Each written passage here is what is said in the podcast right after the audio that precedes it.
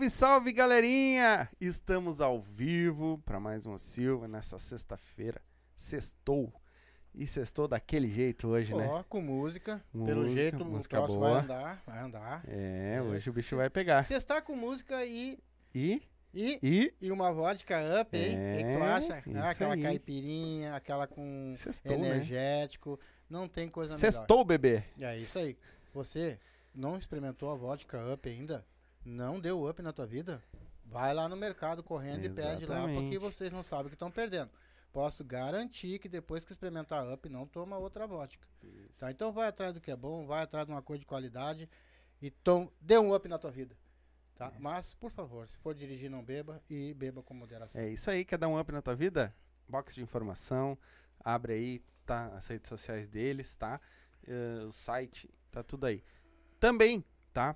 Ah, eu vou falar primeiro dos patrocinadores, depois a gente vai falar que a gente tá com uma coisa. Começou o mês, então a gente vai iniciar já bem bacana. Também tá com nós, MrJack.bet, certo? Tá aí o QR Code na tela, link na descrição, faz teu cadastro.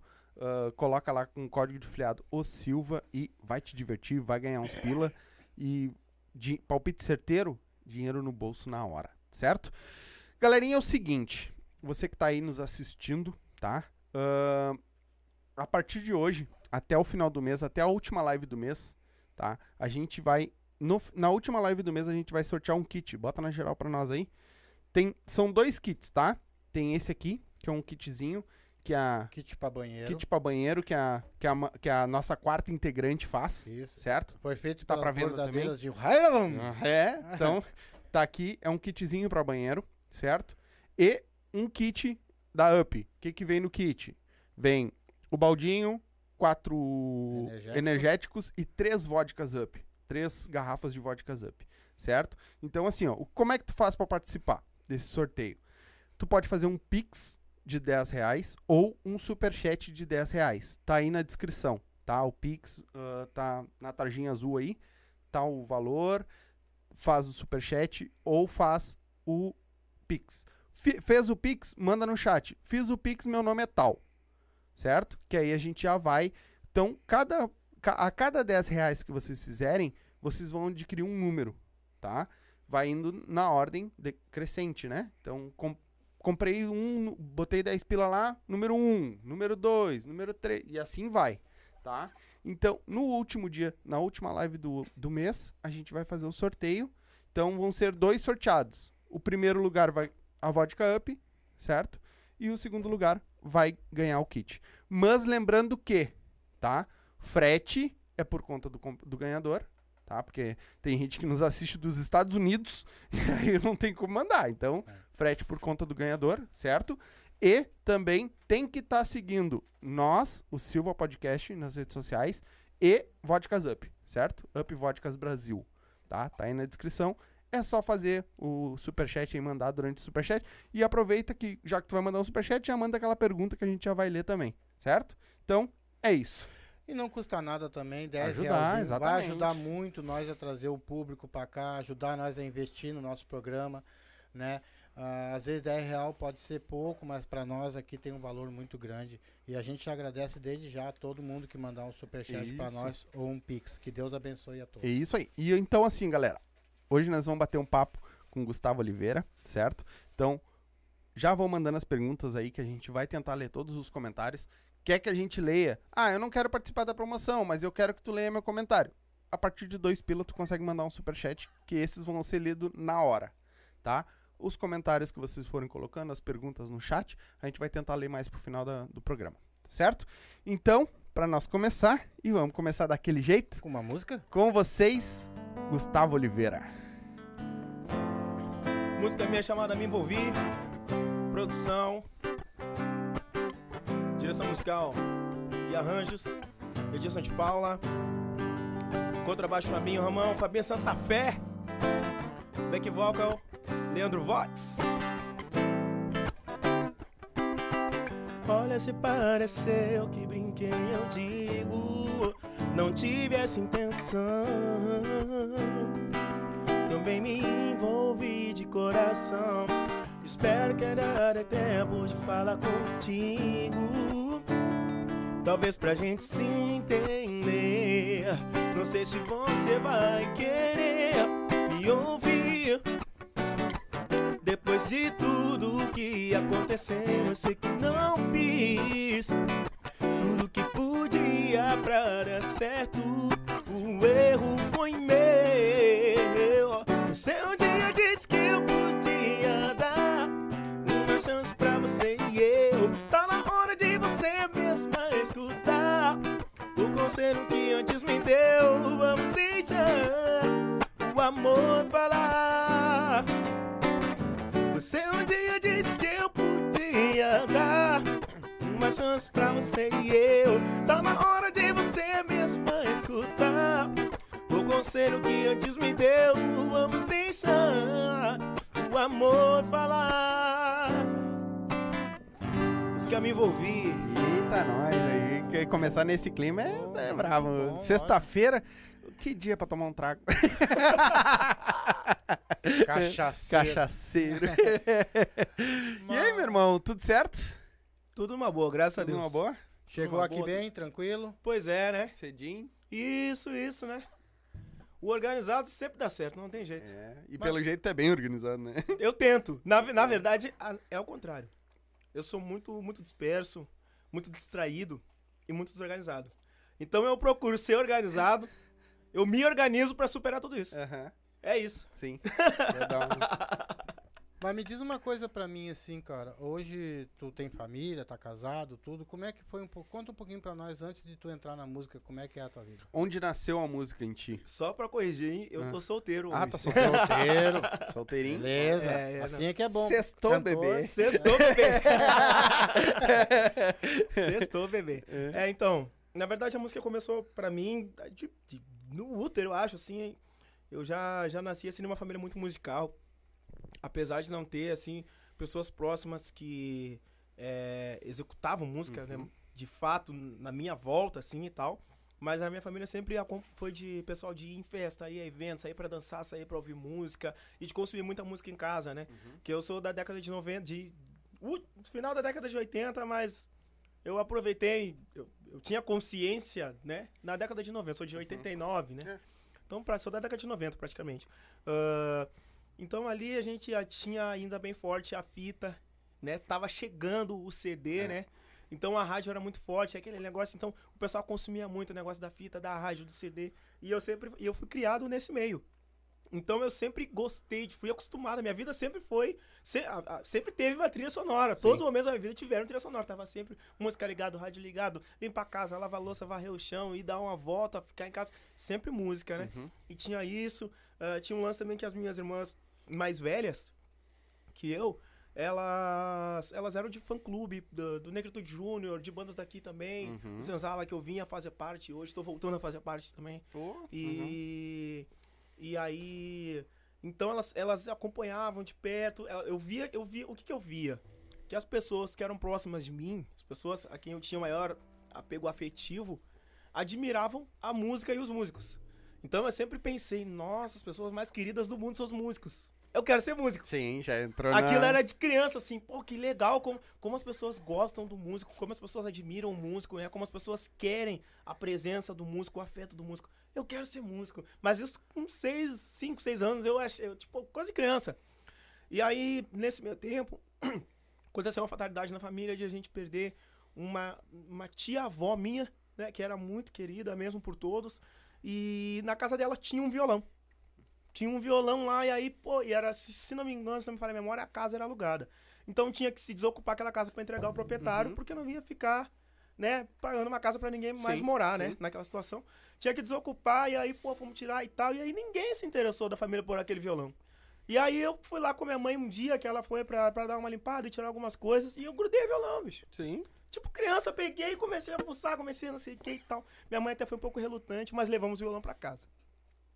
E aí ela tentou me inscrever num curso e tal, o professor folgou, disse, não, ele é muito novo, ele não vai aprender. Daí eu, eu tá bom, senão... Quantos anos tinha nisso? Isso eu tinha seis. Seis anos? Aí eu, tá, tá bom, já que o professor não quer me ensinar, eu aprendo sozinho, não tem problema. Sim. Aí eu aprendi sozinho e tal.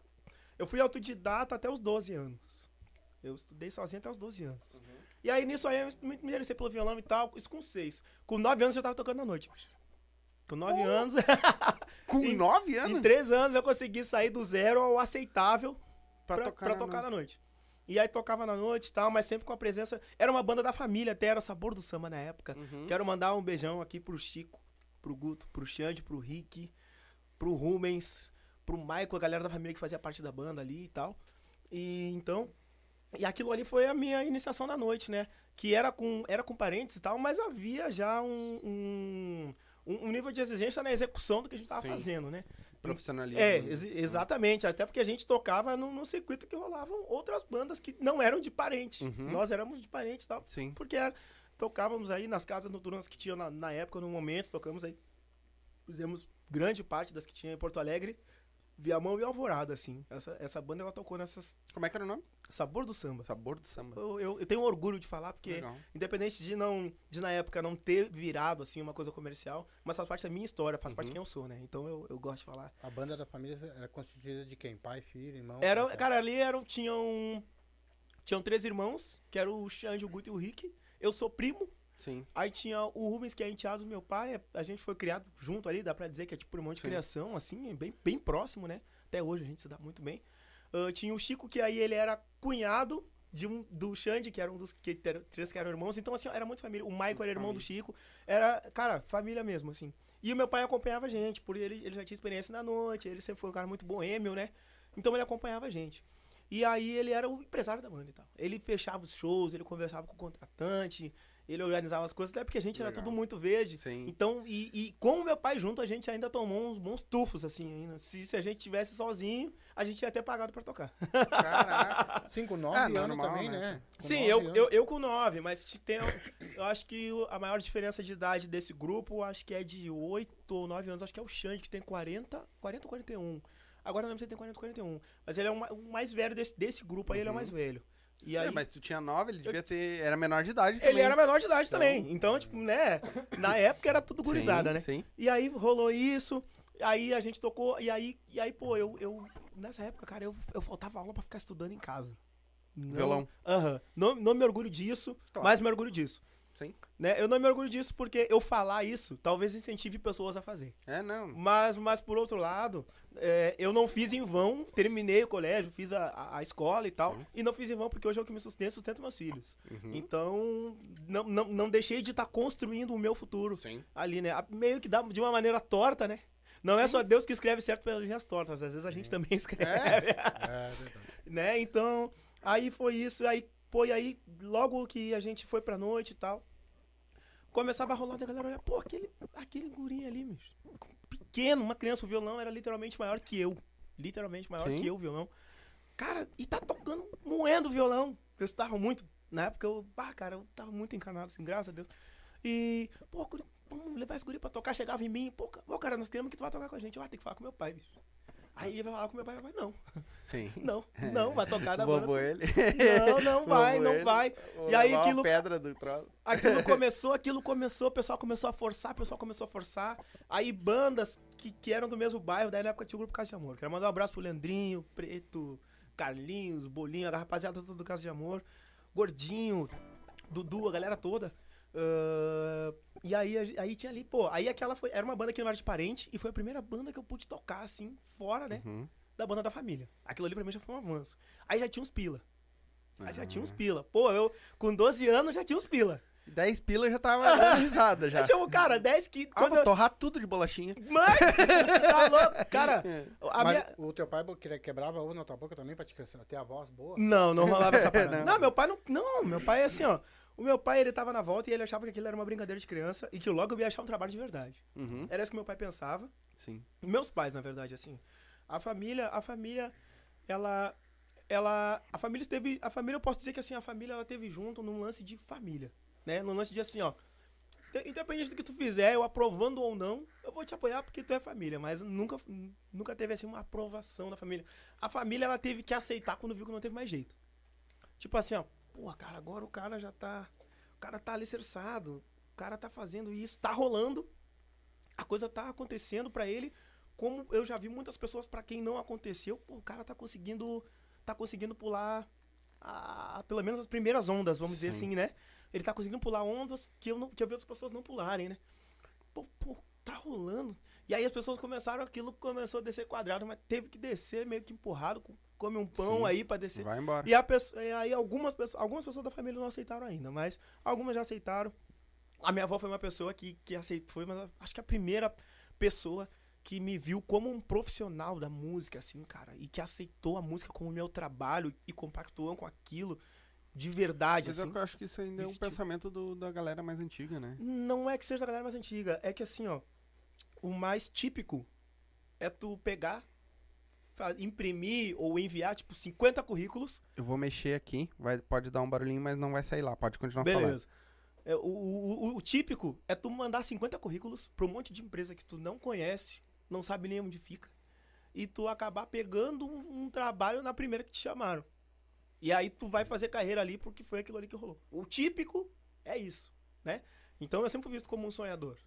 Né? O típico, o típico, o, o, o auge do típico, eu me criei ouvindo que o auge do típico seria fazer um concurso e ser funcionário público. né? Sim, O sim. auge profissional, Sim. esse seria. Que foram coisas que nunca me atraíram. Pela maneira como eu via, o contato que eu tinha com as pessoas que eram funcionários públicos, assim, eu, eu não não queria, não, não era aquela conduta que eu queria pra mim, Uhum. sabe? Não é que seja bom ou que seja ruim, eu só não queria pra mim. né? Sim. É que nem a pessoa que, que, que fuma ou que, ou que eu, eu não bebo. Eu bebo raramente, bicho, assim. Muito raramente. Né? Mas é o cara que bebe todo dia. Tá, você tá fazendo bem pra ele, cara. Tá tudo certo. Eu só não vou fazer. Saca? Claro. É só esse lance, assim, não tenho nada, nada contra as pessoas Uhum. e nem contra a conduta delas. Só não quero reproduzir. E aí, cara, eu não, nunca, nunca quis isso aí, não. Cara, entrei no quartel, engajei no quartel, pedi pra ir embora. Não é isso aqui a minha vida. Sim. Eu falo, cara, não é isso aqui que eu quero pra mim, sabe? Tive, cara, já fui vendedor de assinatura de revista, office boy, já fui motorista, vidraceiro, encanador. Como dizem, então tu já trabalhou. Já trabalhei.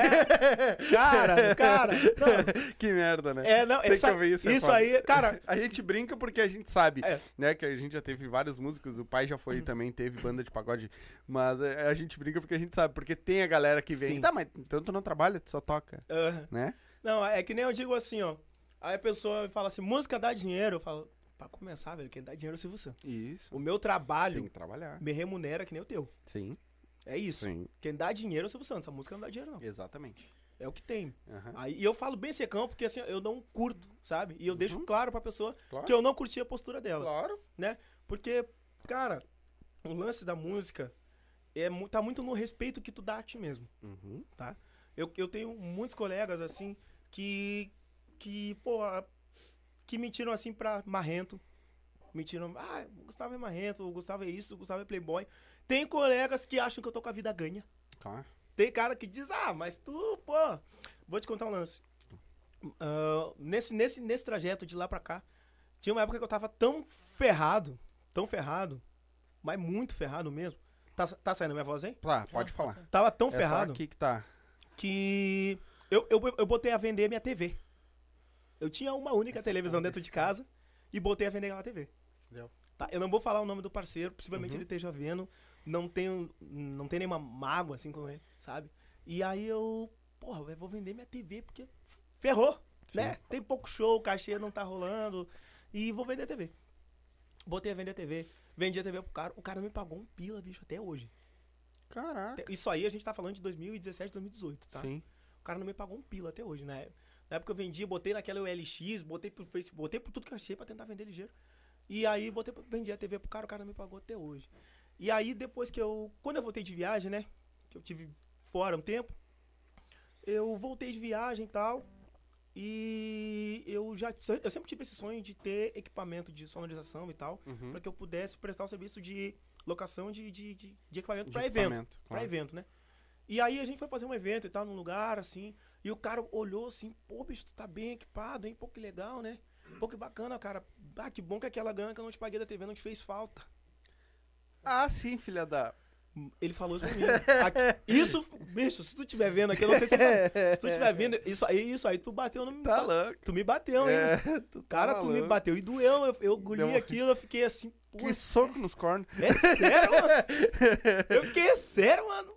Tá, vambora, né? Sim. Cara, é, é que eu digo.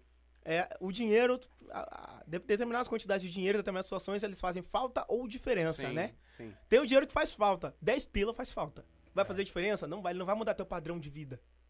10 pila não vai mudar teu padrão de vida. Mas vai fazer falta. então ele não vai fazer diferença. Ele não vai mudar onde tu tá, pra onde tu quer chegar, ou, ou pra mais ou pra menos, né? Uhum. Mas numa hora, bicho, 10 pila pode fazer diferença. Então, aquele dinheiro, ele fez muita falta, cara. Não, graças a Deus, não fez tanta diferença. Mas fez muita falta, bicho. Sim. Sabe? Imagino. E aí eu fiquei, porra, aquilo ali que aquele cara falou, eu fiquei, porra, é sério isso aí, mano? Tá, vambora, meu. Né, não, não, não quis também criar, criar atrito, mas isso aí rolou também. Mas aí falando da minha trajetória, né? E então, mas por quê, cara? Porque, porra, eu tenho, uma, eu tenho uma postura. Eu tenho uma postura, eu não tenho medo de dizer não pro contratante, sabe? Se aquilo não. não assim como. Se o, se o meu trabalho não atender o que o contratante busca ou o que o contratante quer, ele vai me dizer não. Então, se a proposta dele, ou se a gente não conseguir chegar a um acordo que atenda o que eu acho que eu mereço, eu também digo não. É que nem o lance do homem e da mulher, né? É, o normal é a mulher dizer não pro homem. Né? Mas Sim. qual é o problema do homem dizer não pra mulher também? Mas isso Sim, já tá acontecendo sim. bastante. Ah, eu sei que tá, mano, eu pratico. Porque agora antigo- eu faço é isso. que agora mudou muito, né? Agora Sim, a- sim. as mulheres que estão vindo. Então, não, eu só tô comentando assim sobre coisas que, vamos dizer, tradições, coisas que vinham vindo, né? Sim. Mas aí, então o músico, ele ainda tem muito medo de dizer que não pro contratante. E eu vou te dizer que eu acho que esse é o maior erro do músico, porque quando eu perdi o medo de dizer não, realmente as coisas começaram a fluir de uma maneira menos pior pra mim. Uhum. Eu entendi, pô, peraí, cara. Então quer dizer que no fundo, no fundo, o valor que eu vou ter é simplesmente o valor que eu me der. É muito simples. Uhum. E aí, quando tu fica naquela de sempre abaixar, sempre abaixar, tu vai sempre mostrar. né? Sim, sim. E aí não vai ter jeito, entendeu?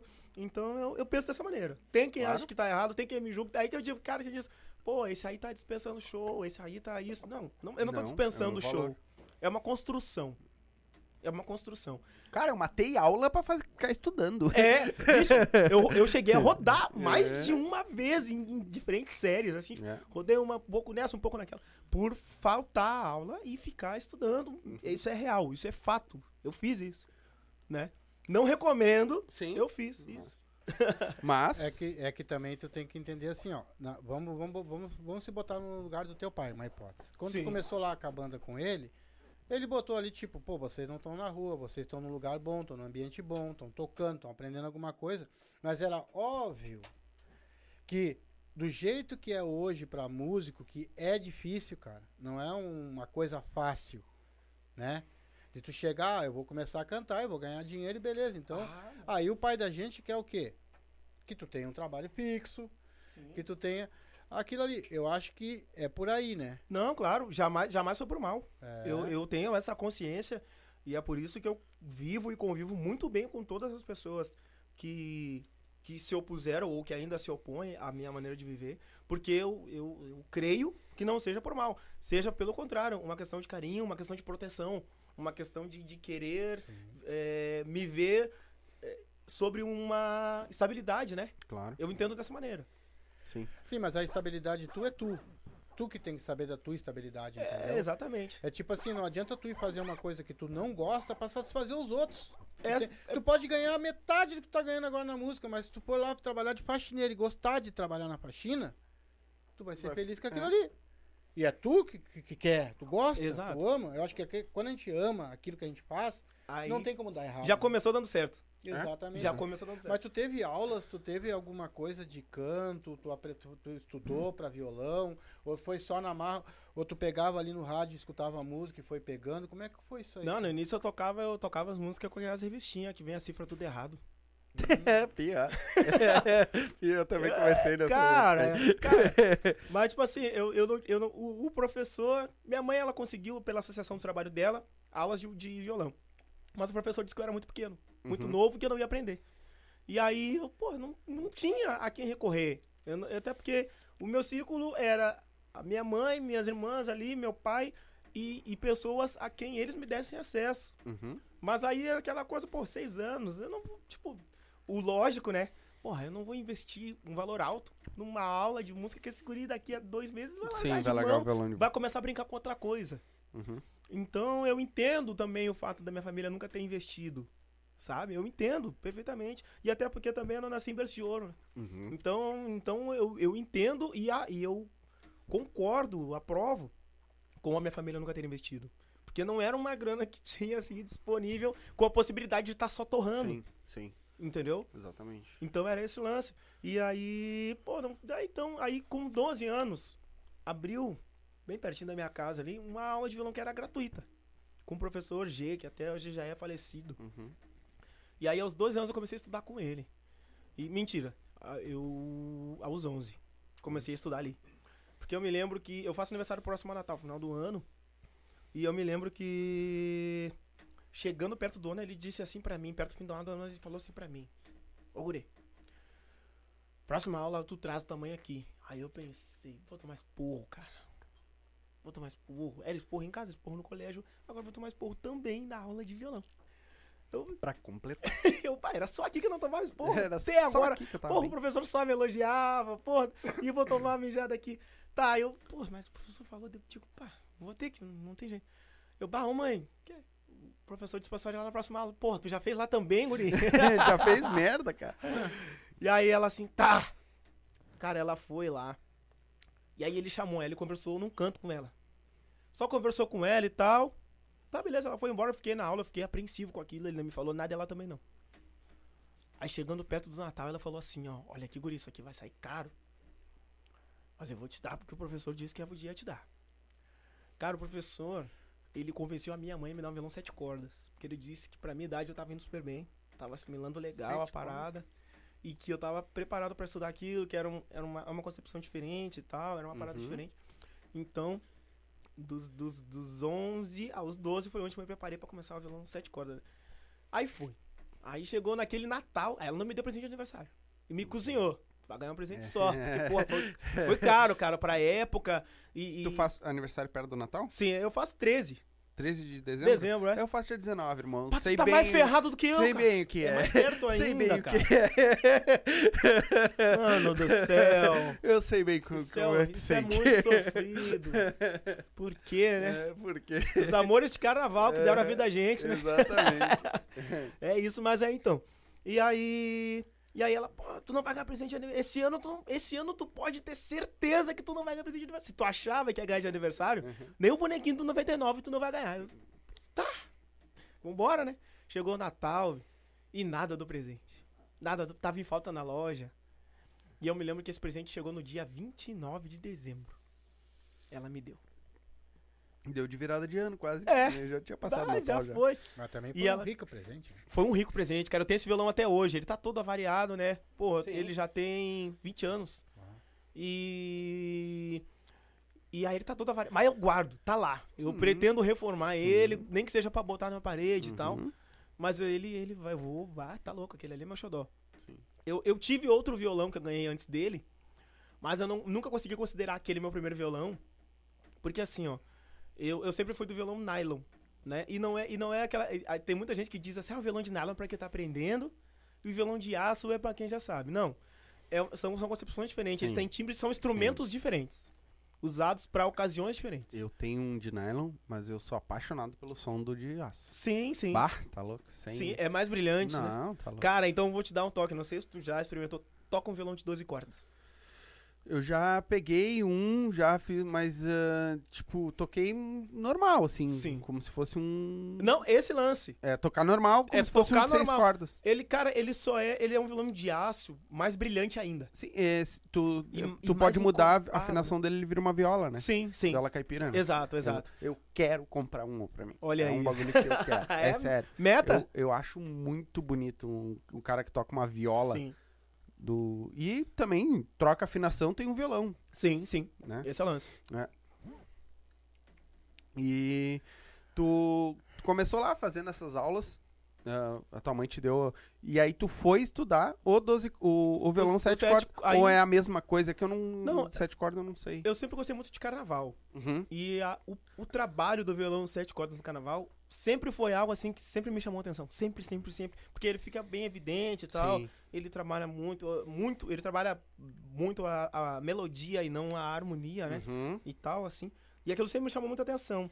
E o meu professor, o Gia, nessa época, ele fazia esse trabalho. Ele tocava, ele gravava o CD da- do- do- das escolas de samba de Porto Alegre. Uhum. Então ele mostrava muita coisa pra nós na aula e aquilo me chamou muita atenção, a possibilidade de estar com um cara que pra mim era o top da cadeia alimentar, Sim, assim. Tá. o cara é o cara que grava os sambas enredos de todas as escolas no estúdio, lá ele vai pra lá e grava de todos, assim. Na, lógico, na avenida, cada escola contrata um músico pra Uhum. executar e tal. Mas, tipo, pô, O intérprete. o em si, cara né? tá. O cara tá. É ele. Pô, e aí eu tava bebendo assim de uma fonte assim muito pura, né? E muito, muito rica. Então eu sempre puxava pra esse lado, assim, os meus questionamentos pra ele, aquela, aquela, aquela coisa e tal. E aí ele. E ele. E ele. Pô, ele me jogava, me dava, ele me deu muita corda. E eu fui pegando aquela corda, fui pegando aquela corda. Chegou no final daquele ano, ele disse, pô, cara, então vou. Aí ele me deu essa aí. Chamou minha mãe, fez Sim. pelas minhas costas ali uma surpresa boa, né? Sim. E foi isso, então. E aí, aí, a partir daí, paralelamente com o violão de seis cordas, eu, eu estudei também violão de seis cordas. né? Sim. Mas Mas a, a- o. Só um. Ele dava aula só do no- basicão ali, só o Ré, Mi, G, A, D, ou ele dava harmonia, ah, colcheia, cheia. Não, naquela época a gente não estudava partitura. Não.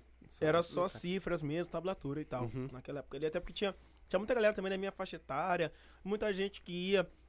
Porque tu sabe como é que é, tu tá com filho em casa pequeno. Ah, sim. Às vezes, assim, ó, tu acha uma atividade extracurricular, tu não pergunta se ele quer, tu matricula. Vai. Filho, Eu sei. nós vamos sair agora, Eu tá? sei, minha mãe fez isso comigo. Então tinha muita gente ali que. hum, Então ele também não, não quis tornar o, aprendizado muito maçante, muito chato. Que é Então era chato, uma né? coisa mais prática, é sabe? pra quem quer É pra quem mesmo, quer mesmo. Quem gosta, né? Porque é. é. chato Então ali eu, eu, eu entendo que foi uma. Não, não que ele não. Não, não que não. Que ele não pudesse. Mas eu acho que ele, ele fez uma leitura da turma que ele tinha Uhum. e ele jogou, jogou de acordo com o time, né? Sim. É o técnico que, que monta a formação de acordo com o time que tem, né? Uhum. Eu acho que foi esse o lance. E aí, então, a gente, a gente estudava uma coisa bem prática. E a gente estudava muitas coisas genéricas, assim.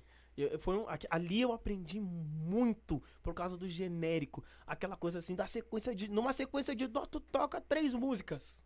Saca? Sabe? Tipo assim, não sei, sabe? Essa, essa parte genérica, assim.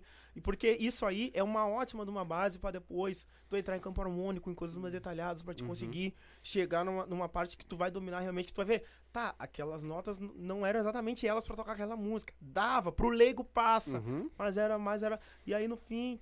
Então. Mas Pra galera, foi que, uma ótima pra base. galera que tá assistindo e não tá entendendo, é o seguinte: tu vai lá no Cifra Club e tem a música e tem o simplificado. O simplificado é essa que dá pra fazer, mas ah, muitas vezes não é aquilo ali. Não é. É isso, tipo isso. É, tipo isso. É tipo isso, né? Isso. É, mas eu tô olhando pra ele assim, ele tem, um- ele tem um estilo de rap, né? De gostar de um rap.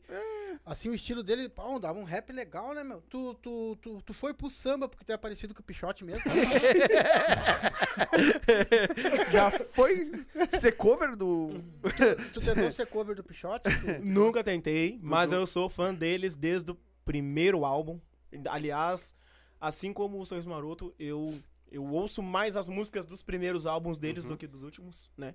Por, por uma questão de trabalho, eu tenho que ouvir bastante as músicas dos últimos álbuns pra estar atualizado, pra eu executar, fazer os covers também.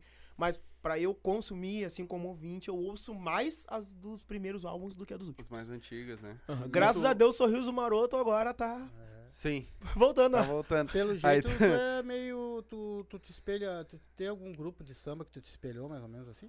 De samba, Samba, pagode. Eu gosto muito, ouço bastante, consumo bastante e tal. Mas assim, eu acho que o, o artista que eu mais ouço, não que eu vá me comportar como ele, ou, ou, ou fazer alguma coisa, seguir a trajetória dele como artista ou como pessoa, mas acho que é o Rodriguinho. Ele é um cara que, assim, ele é- eu acho ele muito assertivo. E ele é um cara que faz, ele faz sucesso há pelo menos uns 20 anos. Uhum. Quando eu digo sucesso, é essa questão mais comercial. E me parece que é sucesso de verdade porque ele me parece realizado com isso, né? Então, mas ele tá aí.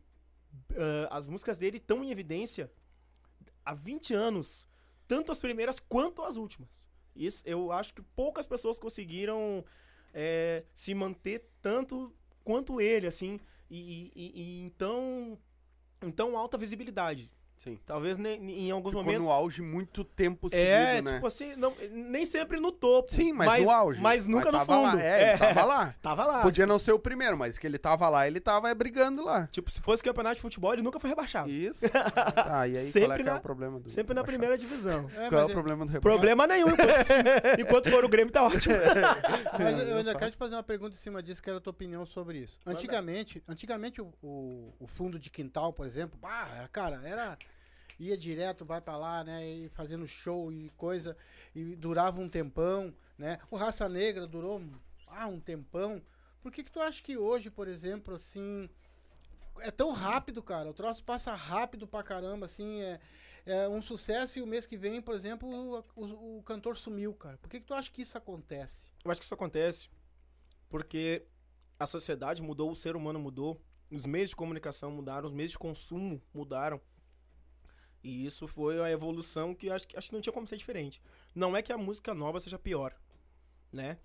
Talvez ela atualmente seja feita com mais pressa. O compromisso atualmente é, agora o tempo ele é um compromisso tão grande quanto a qualidade. Então entregar rápido também é tão importante quanto entregar bom, sabe? Que antes não. Antes a gente não tinha a pressa, né? Antes a gente tinha a qualidade e era só o que importava. Até porque antes tu lançava um disco com 12 músicas, tu ficava dois anos com esse disco no mercado. Tu podia ficar uh, um ano, dois, três anos com esse disco no mercado. Que ele era atual. Né? Ele, ele era um, Até porque se lançava um disco com 12 músicas, aí tu trabalhava uma, trabalhava outra. E se tu for ver, o consumo, ele até não era tão mais lento do que ele é hoje. Porque tu lançava um disco com 12 músicas, se tu for pegar 12 músicas e trabalhar dois meses cada uma, quando eu digo trabalhar, é o que a gente chama de impulsionamento, de jabá, né? Ah, se tu trabalhar ela por, por dois meses cada uma, tu tem dois anos. Mas cada música durou dois meses. Porém, o álbum durou dois anos. Hoje em dia, a gente não lança mais álbum. Não, não é, é não é financeiramente pela vamos dizer assim, não que não seja, mas pelo que tá acontecendo, hoje em dia é mais arriscado financeiramente tu lançar um álbum e tu ter o retorno do álbum inteiro. Então o que que você faz? Tu lança menos músicas, porque quando tu lança um álbum, geralmente tu pensa num conceito. Geralmente tu pensa numa leitura, geralmente tu pensa é, numa fase, geralmente tu pensa numa, num momento, numa situação. Então tu lança um álbum dentro daquele conceito, tá? Só que se tu ficar. do- hoje, hoje em dia, se tu ficar dois anos batendo no mesmo conceito, tu, tu é louco. Então hoje em dia tu pega, tu lança um EP com quatro músicas e aí tu faz o seguinte, tu tem seis, oito meses dentro daquele conceito. De um EP de quatro músicas, talvez tu não consiga trabalhar todas elas, porque as coisas são muito rápidas, a informação tá muito rápida, a velocidade com que vem músicas novas tá muito rápida. E hoje, o, o grande tá lançando música no mesmo lugar que o pequeno. Então, antes, ah, se tu pegasse. eh, as músicas só chegavam pra gente as músicas dos grandes. Na rádio. Porra, como é que um artista independente de fundo de quintal de garagem antes ia gravar um disco? O custo pra se gravar um disco é muito, Muito alto, muito alto, muito, muito, muito alto. O custo pra se gravar um CD não é tanto. De um tempo pra cá passou a ser acessível pra nós meros mortais. Tipo, eu lancei um EP com três músicas em 2018, né? Mas, mas porque passou a ser possível pra nós meros mortais. Antes era coisa de gravadora, antes era coisa de grande empresário, antes era coisa de que, de que só se investia naquilo que era retorno garantido, né? Então, então aí hoje o que acontece? Hoje o Gustavo pode lançar uma música no YouTube, no mesmo lugar onde tu encontra a música do Raça Negra, no mesmo lugar. Então o que acontece? É muita coisa chegando ao mesmo tempo. Todos chegam com a mesma força? Não, mas todos estão lá. Então no momento que, que qualquer pessoa pega o seu telefone e abre assim, ó, YouTube, ela pode receber qualquer coisa. Ela pode receber do grande e do pequeno. Então ela recebe muita coisa. E nessa de receber muita coisa, tu a- apareceu um monte de coisa na frente dos teus olhos, tu vai olhar. Sim. Então o que que acontece? Todos os dias vem coisa nova. Todos os dias vem coisa nova. E aí, eu não sei se é o ovo ou a galinha. Eu não sei se as pessoas procuram todos os dias, se as pessoas foram atrás de consumir todos os dias, cada dia, uma coisa nova, ou se a quantidade de coisas novas que veio diariamente acostumou as pessoas a receber a informação assim. Muito rápido. né? Então, hoje em dia, o pessoal já não tá mais mastigando. Ele botou a... Já engole porque já vai vir outra colherada, sabe? Uhum. Eu, eu vejo desse lance. Sim. Então, não, não é que a música de antes fosse ruim, e de boa ou melhor, e a música de hoje seja pior ou melhor. Eu acho que é uma questão de momento que a gente vive enquanto mercado fonográfico, enquanto consumidor de música e enquanto criador de, de, de conteúdo é, musical, né? Sim, não é à toa que muitas gravadoras quebraram, né? É, Não existem, porque hoje em dia, tu com um computador na mão ali, um, um cabo, uma mesa de som, tu grava teu som. exato. Literalmente. É, exatamente. Literalmente. Grava, grava teu Mas som. eu já acho estranho, assim, ó. Por que a carreira solo, cara? Tu não tem uma banda contigo? Que Deus batuqueiro. Então, deixa eu te contar essa história. Eu vou falar nomes porque eu não vou falar mal de ninguém, pelo contrário, vou falar Sim, super bem. Sim. Ah, eu, tinha, eu, tenho, eu tenho muitos amigos, né? E aí eu tenho um que é assim, é um cara que a gente é grudado, a gente até vai tocar junto depois aqui, eu vou tocar com Sim. ele, em uma festa particular, que é o Edilson de Paula, que foi ele quem arranjou e produziu todos os meus trabalhos. Legal. Todos os meus trabalhos, cara. Todos os meus trabalhos que saíram até hoje foi ele quem fez arranjo, produção musical, foi ele. Né? E eu não consultei outra pessoa, porque é uma questão não só de confiar nele como profissional, mas de, de- a gente se entende, a gente fala o mesmo português, Uhum. sabe? Então, e aí ah, ele tava fazendo um lance toda sexta-feira numa casa noturna que quebrou agora na pandemia, né? Uhum. Fechou. Agora, se não me engano, voltou com uma outra roupagem e tal. Como é que é o nome? Na época era o Boteco Tchê. Ah, tá. Ele tava tocando toda sexta-feira ali com o, o Fa- Fabinho Santa Fé, Fab- que na época a gente chamava de, de, de, de Birinha, a gente sempre chamou de Birinha, ele carinhosamente, e o Jader Rosa, que é um excelente baterista. Uhum. O Fabinho, ele, vamos dizer assim, ele, to ele é muito instrumentista, todos nós ali somos. O Fabinho, mas ele é o cara assim que ele é o, vamos dizer, o mais baixista. Uhum. O Edilson, ele é o mais tecladista. Uhum. O Jader é porque Aquele, aquele instrumento que tu gosta, ah, é, tu gosta aqueles- mais. É, né? isso. E aí o Jader, ele é o baterista, indiscutivelmente. E eu toco meu violão e na, e na época eu já tinha virado a chave pro lance de cantar, Uhum. né? Ah, até tô pulando um pouco a cronologia, né? Que o lance de cantar, só deixa eu passar. Por que o lance de cantar? Eu era freelancer. Já fiz freelancer com 300, 400 bandas. Uhum. Tudo que tá rolando aí na noite aí, pelo menos uma vez eu já toquei com cada Sim. um aí. E aí. Mas era muita, muita questão assim, ó, às vezes tu, tu fecha um contrato com uma banda. De exclusividade, ou de prioridade, ou de dar. Enfim, de fazer aquela. Uma agenda, uma tour com aquela banda ali. Sim. Aí o que acontece? Daqui a pouco o- as pessoas que administram a banda chegam e dizem: Olha, a gente vai ficar duas semanas agora sem fazer show, porque a gente vai fazer uns trabalhos administrativos e tal. Então por duas semanas não vai ter show. Tu vai ficar duas semanas sem ter cachê. Mas a pessoa que decidiu isso sabe se naquelas duas semanas tu não tem boleto vencendo? Sim. Saca? E aí, cara, eu parei, pensei nisso, eu fiquei, não é isso aí que eu quero pra mim. Não, eu não consigo, eu não vou conseguir.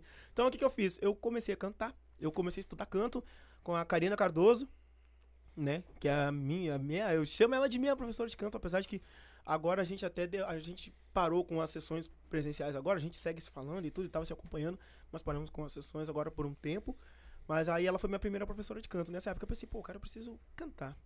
Porque daí eu vou conseguir ser a minha agenda. Eu vou conseguir que a minha agenda convenha a mim, Sim. né? Eu não vou ser refém, né?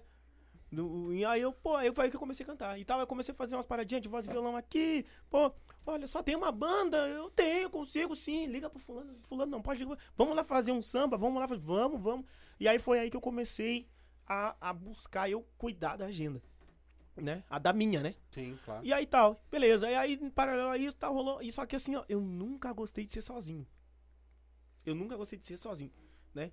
Então aí, aí eles tinham aquele lance que eles tocavam toda sexta no Boteco Tchê. E aí, só que lá, olha só o lance. O Birinha, que era o baixista, o, o baixista da, da, da galera ali, tava tocando violão improvisado. Improvisado não, que ele é um excelente violonista. Sim, mas não era o. Mas, né, pô, poderia estar tocando baixo. Uhum. E o Edilson, que é um excelente tecladista, estava tocando baixo na época, ali. Aí eu falei, eu cheguei pro Edilson um dia, a gente tava parado no barzinho assim. Eu, ô Edilson, olha só, cara. Não tem uma vaga pra mim lá na banda lá? Ele, como assim? Pô, mas. Pô, o Birinha toca baixo, tu vai pro teclado, eu entro tocando meu violão, eu canto umas, o Birinha canta umas, que ele é um excelente cantor também. Também canta internacional também. E aí eu. Pô, cara. E aí fecha, nós quatro, vamos meter, bicho. Aí ele, ah, meu, assim, ó. Aquilo não é uma banda. A gente tá fazendo aquele trabalho lá porque tem. É O cara, o cara solicitou uma banda pra tocar toda sexta-feira, a gente tá lá. Tanto que a É, gente sim. nem toca em outros lugares. Não é um projeto. Uhum. Isso foi 2015. Aquilo não é um projeto. Aquilo é uma parada que a gente faz ali. E, cara, eu te conheço. Ele é assim pra mim. Eu te conheço. Tu tá querendo fazer. Então, assim, ó, não, não, não bota tua energia ali, porque aquilo. A gente não, a gente não tem a ambição de fazer uma, uma parada sair dali. Uhum. Mas se tu fizer uma parada toda contigo. Aí eu, é, Jesus, é. Aí passou um pouquinho. Levantei da mesa, fui no caixa, né, do bar que a gente tava, era o Boteco do Caninha. E aí eu fui ali, oi, tudo bom, tudo bom? Eu sei que tem umas bandas que tocam aqui e tal. Posso tocar aqui com a minha banda? É? Como é que é a tua banda? Não. É, a gente toca. A gente toca um swing, samba rock, um pop, um groove, uma Uhum. parada assim e tal, mas a gente, a gente vem, vem do samba pra essa parada aí. Uhum. Pô, gente, vamos ver uma data pra ti aqui então. Eu, não, beleza. Daí voltei lá pra mesa, né? Oi, disso. Tá comigo mesmo? Ele falei, tô, por quê? Ele falou, tô, por quê? Eu falei, porque a gente tem um show marcado.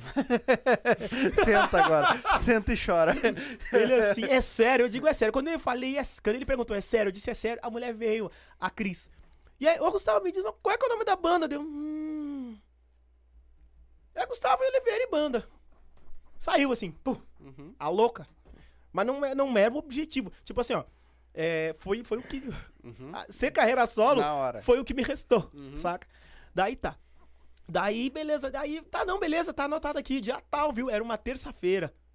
E aí, bah, botaram nós num dia ruim, dia bom da casa e a sexta, mas não dá nada, quem tá começando é isso aí. Beleza, fomos pra casa, que que aí? Ele, ele veio com a sacada. Ele chegou assim, ó, meu, vamos fazer o seguinte. Vamos, vamos AVS. Vamos fazer uma banda enxuta, já que a gente sabe que o Uhum. cachê vai ser, né? Uhum. Vamos fazer uma banda enxuta. Que aí pelo menos dá pra todo mundo pegar a sua passagem. Uhum. E, mas a gente vai meter um som legal e aí na segunda a gente vem. A gente negocia. Vamos para conversas com essa galera aí. Tá, vamos fazer isso. Vamos lá, cara. é, uma, casa que eu fiz no meio do meu, no meu quintal, que era onde eu morava na época. É, meus filhos não, não moravam comigo. Na época, eu e a mãe deles, a gente, a gente entre 12 anos de, de casamento, a gente ficou separado por um tempo no meio disso. Uhum. E essa era a época que a gente tava separado. E ne- naquele momento eles viviam com a mãe. E aí. E eu, eu- cara, o Edilson ele praticamente foi morar comigo ali. A gente passou por muita coisa boa e feliz e muita coisa ruim e triste naquela casa ali. Cara, eu, eu fui casado com o Edilson naquela época daquela casa ali. E aí, cara, a gente ia pra lá e ele levava. Aquele lance que tu falou. Cara, ele, ele fez os VS pro show Uhum. com o teclado dele, controlador, uma placa de áudio, uma interface de áudio e o note dele. Sim, E deu. já era. Cara, a gente fez um showzaço assim, ó. Cara, a gente rodou assim muito bem aquele show. Uhum. E a gente ia, lógico. Aí tinha aquele lance de vir música nova, de ter que fazer. A gente procurava sempre acompanhar essa situação. E aquilo ali de 2015 foi rolando. Aí chegou no final do ano, assim. E eu disse, viu que eu não tava contente por ser Gustavo Oliveira e Banda. E aí ele assim, bah, meu, olha só, cara. Vamos, eu te proponho uma sociedade. Já que eu sempre dividia a grana igual mesmo e tal. Às vezes eu separava alguma coisinha pra gente conseguir fazer um ensaio no meio da semana. ah, mas não, nunca foi. Eu nunca ganhei mais dinheiro do que aqueles que tocavam comigo. Ele, cara, te propõe uma sociedade, pra ti não vai mudar em nada. E eu, ah, o que que tu me sugere? Ele, ah, meu, vamos fazer uma parada junto. Eu, eu entro mais contigo nessa questão administrativa, na questão de, de tomar decisões, de fazer escolhas e de abraçar a parte ruim de quando essas escolhas não derem certo. Sim. Que é o pior, né? Que é o pior. E, É pô, tu vê, uma pessoa querer, uma pessoa querer abraçar o ruim contigo, é por isso que eu digo, Sim. o Edilson é, é um irmão, assim, que, que, que, a música me deu. Que, nossa senhora. Olha, não, não, não, não, tem. não tenho nem como- não tenho palavras pra descrever a amizade que a gente tem. E aí, cara, ah, ele, bom, beleza. Aí, cara, olha só, ele trouxe o Rodrigo, que eu não lembrava. A gente tinha feito freelancer com uma banda que o Rodrigo era um dos, dos administradores. A coisa de quase 10 anos antes disso. Sim. A coisa de quase 10 anos. Caraca. antes. E ele, pô, trouxe o Rodrigo. O Rodrigo toca cavaquinho e tal. E o Rodrigo, ele é um cara muito virtuoso no cavaco. Tem um. um, um- um de- ele é um cara muito detalhista, assim. Muito, é muito bom ouvir o Rodrigo tocando cavaquinho. E a gente criou um contexto com o Rodrigo de cavaquinho, eu violão cantando, o Rodrigo, o, o Edilson de contrabaixista aí fazendo a direção musical, cuidando dos VS ali e tal. Uhum. A gente ficou com o Jader na bateria daí, Sim. né? E aí, o meu primo, Xande, que foi um dos integrantes do Sabor do Samba, aquela primeira banda da Sim, família, Sim. que é outro que eu sou casado com ele também. foi, veio a ser o percussionista daquela banda ali. Então nós éramos cinco no palco. Aí também, aí rodaram ali outros percussionistas, aí houve questões de, de- de decisões e tal, todas, é, imagino eu que ah, acertadas de uma maneira ou de outra, né, ou com as melhores intenções que fossem, mas aí houve um outro, teve um momento que não foi ele, o percussionista foi outra pessoa e tal, e, e também fui muito feliz com, com outras pessoas que estiveram por ali, sou amigo até hoje, me dou muito bem, Quero mandar um abraço pro Carlos André, inclusive foi um cara que ficou um tempo tocando com a gente ali na percussão. E aí foi isso. E aquilo ali foi um trabalho e tal e tal. Só que aí o que acontecia, né? Aí ali a gente já tava se organizando, aí a gente já ia tirar foto em estúdio. Eu já, an- an- antes disso eu já ia tirar foto em estúdio. O cara já se prepara e tal. Aí é naquele contexto ali, pô, vamos gravar uma música autoral. Eu sempre, eu sempre, eu sempre, sempre assim pensei. é, pô, cara, a gente tem que fazer um trabalho autoral. Tanto que essa música que eu toquei agora é minha, Sim, né? sim. Trabalho autoral, BBB tal. Eu, pô, cara, ah, beleza, vamos, vamos fazer um trabalho autoral, vamos lá, e pá, vamos, vamos ver quais são as despesas pra gente fazer uma coisa num padrão tal. E vamos, vamos dividir isso. Agora a gente é três. Sim. Não é só um, entendeu? Pra, pra acordar de madrugada quando a criança chorar. São três, né? Então, vambora. E aí a gente começou esse processo e tal. E aí o que acontecia muito? Aí eu, eu era a pessoa que, que ainda tinha os, os- muitos dos contatos. A gente tava procurando passar isso pro Rodrigo, mas muitas pessoas já tratavam comigo por Sim. causa daquela fase Gustavo sabia, Oliveira e banda. Que praticamente os músicos eram os mesmos. Mas continuou como Gustavo Oliveira. Não, aí, curte só. Aí, nesse momento, a gente criou o grupo Santo Forte, que tá tocando até hoje. Os Uhum. guris estão fazendo um somzão. Já ouvi A falar. rapaziada lá. Foi aí que a gente criou o grupo Santo Forte. Dia 1 de novembro de 2015. Hum. Primeiro show oficial. Foi uma sexta-feira e foi no Boteco do Caninha. A gente mandou fazer umas camisetas brancas. Bem legal, que aí a gente tinha, a gente vendeu algumas também. Sim. A galera comprou a ideia com a gente, Legal. apoiou a gente. E aí criamos o grupo Santo Forte, nós três, sentados lá na casa, na sala da casa do, do Rodrigo. Pô, como é que vai ser o nome? Como é que vai ser? O, foi Quem batizou a criança foi o Edilson. E aí eu já concordei logo de cara. Até porque eu não ia ter nome melhor mesmo. Eu sou péssimo pra dar nome. aí eu já gostei logo de cara. O Rodrigo disse assim: Não, vamos com esse, mas se a gente achar coisa melhor, a gente muda. Não, tranquilo. Ninguém... Partindo do princípio Tá que. bom, o pai teve um martelinho, então fica tranquilo. É, Com o nome. vambora. Não, e depois Grupo uma- Martelinho. o meu primo saiu, foi, lá- foi numa mãe de santa, a mãe de santa mandou trocar pra prato feito, que nós ia arrebentar, nós quebramos. Puta falta de sacanagem, hein? Puta falta de sacanagem. Aí não, mamãe. prato vazio, esvaziou. É, e aí? Eu vou... Olha aí, cara. Eu, tento, eu tento acompanhar as pessoal ali, mas. Não, aí- não, daqui a pouco eu vou dar uma lida. Ah, não, no- beleza. mulher, não, Mas me-. E aí, sim, fizemos o grupo e tal, só que aí o que acontecia? Pô, tá, quanto é que é o cachê da banda? É tanto. Pô, é tanto. Dá pra fazer por tanto. Posso fazer por tanto. Pô, mas menos que isso eu não posso. E eu sabia que a gente tinha umas despesinhas, né? A gente tinha umas despesinhas. Aí eu, pá, cara, por menos de tanto eu não posso. Ah, cara, então faz assim, ó. Vem só o cantor da banda fazer uma participação É. com a gente. Aí eu, tá, vou lá, bicho. Vou lá, vou lá, vou lá. Comecei, só que começou a rolar muito isso. Né? E eu nunca dava essa opção. Mas o contratante gosta, porque é aquele lance, né? É, Tu, tu- tu muito vê isso até hoje, né? Ah, vai o Bruno do Sorriso Maroto. Uhum. Aí o- sai mais barato.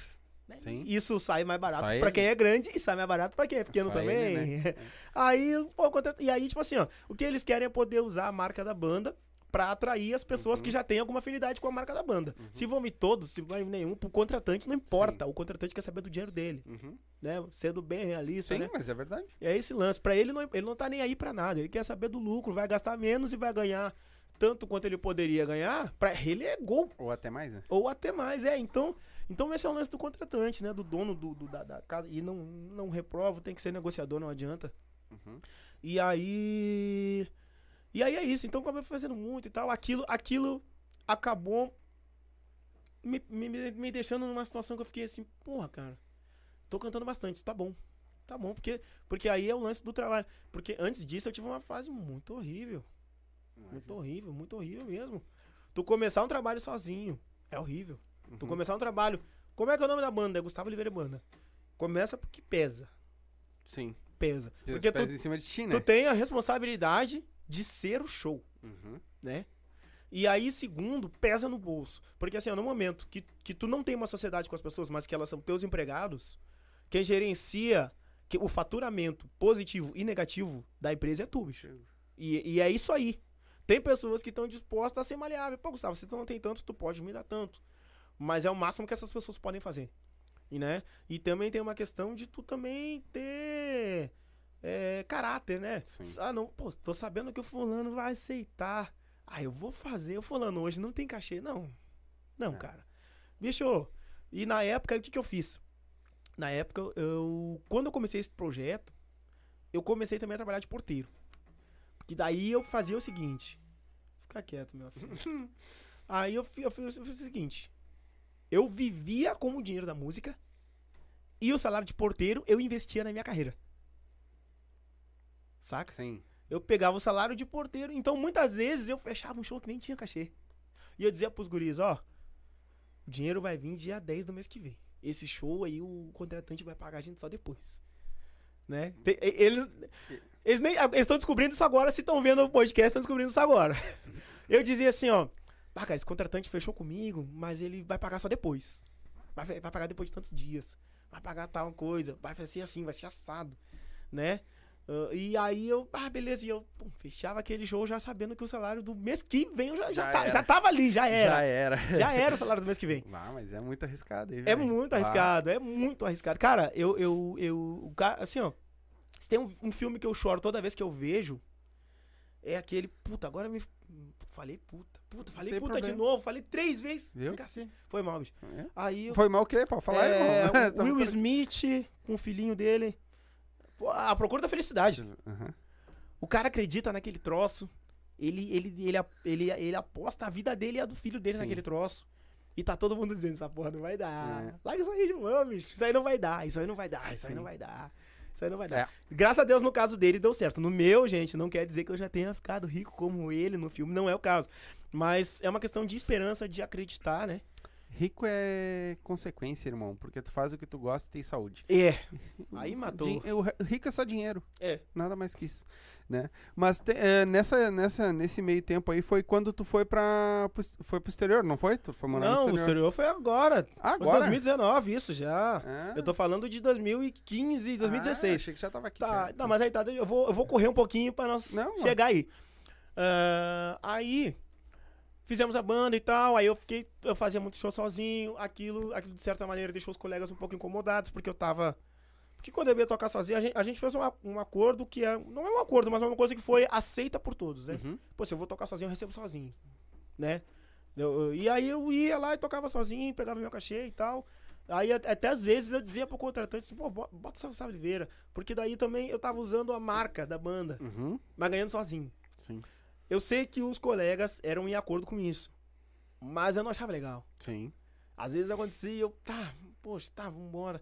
Tal. Mas aí, de certa forma, eu tava levando a marca da banda pra outros lugares. Uhum. Então, então, ficava meio Não que era elas por- justo, vamos era, dizer era assim. justo, era justo, era justo. Tá. E aí, enfim, vai por aquilo ali e tal. Aí, pô, nunca me esqueço, um dia eu tava fazendo um voz e violão no Boteco Tchê. Eu fazia lá todas as quartas, Uhum. né? Um happy hour lá. E aí o Edilson chegou lá com o Rodrigo lá e tal. Foram me buscar no final do happy hour, eles estavam lá e tal. E a gente tava muito rolê junto. E aí, pô, pai e tal, o Edilson disse assim, ó meu, eu. Não, não tem nada contra ninguém e tal, mas eu vou, eu vou retirar, meu. Fiquem aí com a marca, fiquem com a banda, tá tudo certo. Tá tudo numa boa Uhum. né? Fiquei com a banda aí e tal. Aí eu. Tá, beleza, eu senti, né? E, eu, e aí eu já fiquei assim, ah, meu. Mas aí tal, beleza. No dia seguinte, o Rodrigo. Pra mim, Ô Rodrigo, ô Gustavo, o que, que a gente vai fazer? Eu, bah, Rodrigo, a gente não vai fazer nada, cara. Aí ele assim, por quê, meu? Eu, bah, cara, pra mim, o Santo Forte era nós três. Sim. Se não tem um, os três, cara. Ferrou aí, cara. E, e tô te falando isso de coração, porque se fosse tu, eu diria a mesma coisa pro Edilson. Cara, gente- eu e o Rodrigo, a gente ficou um tempão sem se falar. Ele, ele, ele ficou magoado com aquilo. E eu sou um cara que eu não meço muitas palavras, Uhum. então. Eu, eu, eu, mas eu falei mais ou menos assim, mas talvez falei de maneira bem seca, Sim. até porque eu tava. Eu, eu não gostei de ter. De a banda ter se desfeito. Então eu tava desgostoso com a situação e tal. Uhum. Então falei bem secão mesmo, eu tenho esse jeito. Às vezes, às, às vezes não, não nunca é por mal, mas eu acabo tendo esse Sim. jeito. E aí eu, porra, tá, falei pra ele aquilo ali e tal. Gente- aí depois daquilo a gente nunca mais falou. Beleza. E aí eu, ah, o que, que me resta agora? Eu tenho que pagar minhas contas. Vou voltar a ser o Gustavo Oliveira. Sim. Tá, daí, pá, voltei com aquilo e tal. Gravei a primeira música que foi Me Envolver, essa que eu executei aqui. Uhum. Isso aí já estamos falando de 2016. 2016. 16. Em 2017 gravei um Oi. 2018 gravei a terceira música, que foi Preciso de Você. As três autoria minha, as três produção e arranjo do Edilson de Paulo. Aí a gente fechou o meu EP, Vamos Deixar o Amor Falar, Uhum. né? Que foi um álbum que eu fiz bem romântico, assim, e tal. E aí a gente fez... Ele foi feito videoclipe, que na época foi lá na Fai Áudio, né? O Ah, videoclipe Mas já veio forte. É... Eu, Não, no que tinha foi forte. eu, assim, ó, o, clipe lance... com tudo. O lance é assim, ó. Se é pra tirar, vamos atirar, velho. vamos dar ali com as duas. Vamos se... Quem come pouco, passa fome, bicho. Sim. Então, vamos plantar toda a semente que a gente tem, azar. Mas nós estamos loucos pra escutar essa voz de novo. Vamos, né? vamos. É, vamos fazer mais uma Vamos música. fazer? Já que eu falei nas músicas do EP, vou fazer Isso. mais uma então. Claro. Opa, abriu aqui. Aí. Fazer um oi então, Vai lá. seguindo a cronologia do EP. Um oi foi o começo da mudança que você provocou. Gostou se teu jeito irreverente de falar e esse brilho diferente no olhar pra eu me apaixonar. E depois que a gente ficou, só aumenta a vontade de estar com você. E se mil pensamentos tiver, são mil formas pra eu te levar ao prazer. Vai dar bom, vai dar bom, é. Tá tudo bagunçado aqui dentro de mim. Tão incerto, mas o certo é que eu quero você. É agora a hora de mostrar que tá afim. Deixa eu te ter. Tá tudo bagunçado aqui dentro de mim. Tão incerto, mas o certo é que eu quero você. É agora a hora de mostrar que tá afim. Ter. Um oi. Um oi. Eita, nós. E, e esse vai dar bom é bordão teu? Eu, eu vivo falando isso aí. Eu- É porque assim, ó. Eu, tem coisas que eu vivo falando desde que, desde que tudo começou. Semeando é uma coisa que eu roubei do Thier, que é um cara que eu tenho muita admiração, assim. Tanto profissionalmente quanto pessoalmente pelo Thier, né? Uhum. Tenho muita admiração por ele.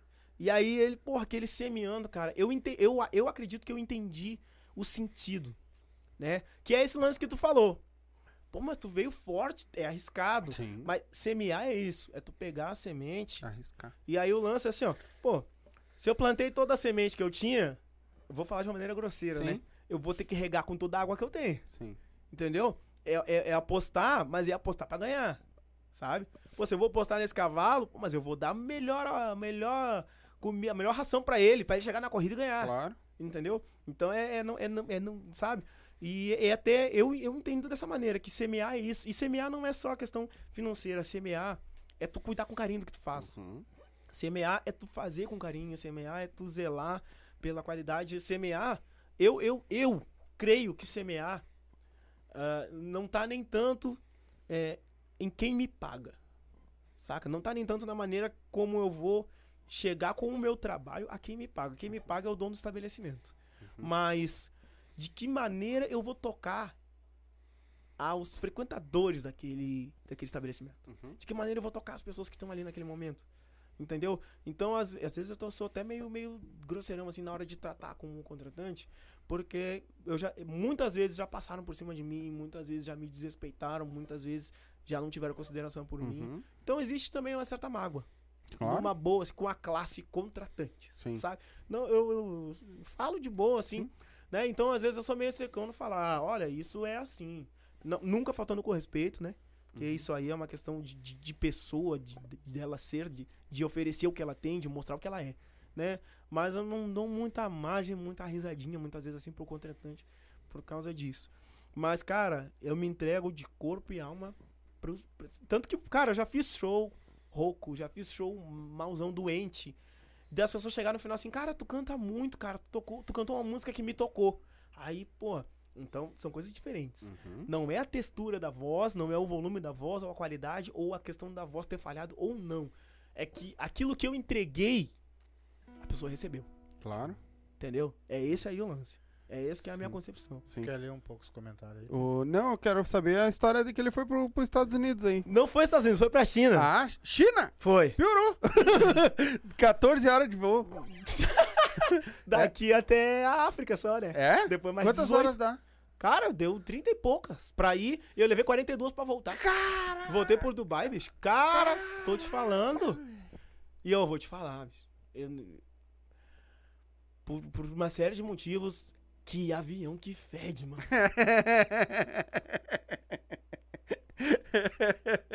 É muito tempo, muita gente É junto. muito tempo, muita gente, cara. E aí não tem hora do banho, né? É verdade. Cara, before chicken, before chicken. O bom é que tu saiu daqui de dia e chegou lá de dia. Bicho, é. Pô, é, Saí sim. daqui de dia, cheguei lá de dia. Saí de lá de noite, cheguei aqui de noite. Só que eu saí daqui e cheguei lá dois dias antes. Sim. E saí de lá e cheguei aqui no mesmo dia que eu saí de lá. Sim. Apesar de ter Lá é levado dois 42 dias, né? horas. É, lá é dois dias, né? Não, é dá Um 11 dia. horas. É. Mas foi uma parada muito louca.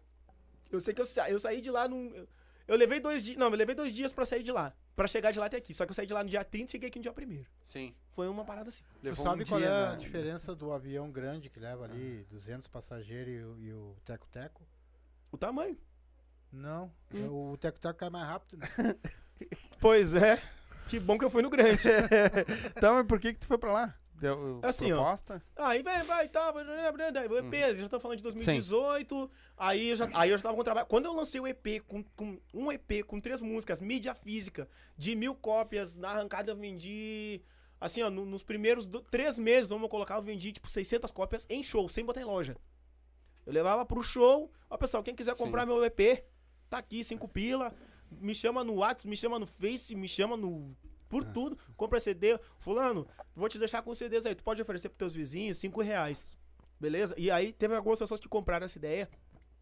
Pra- Só que deixa eu falar uma coisa primeiro. Prometo que vai ser rápido. Não? Pra eu gravar o EP, eu mandei fazer camisetas. Eu mandei fazer umas camisetas Gustavo Oliveira. Uhum.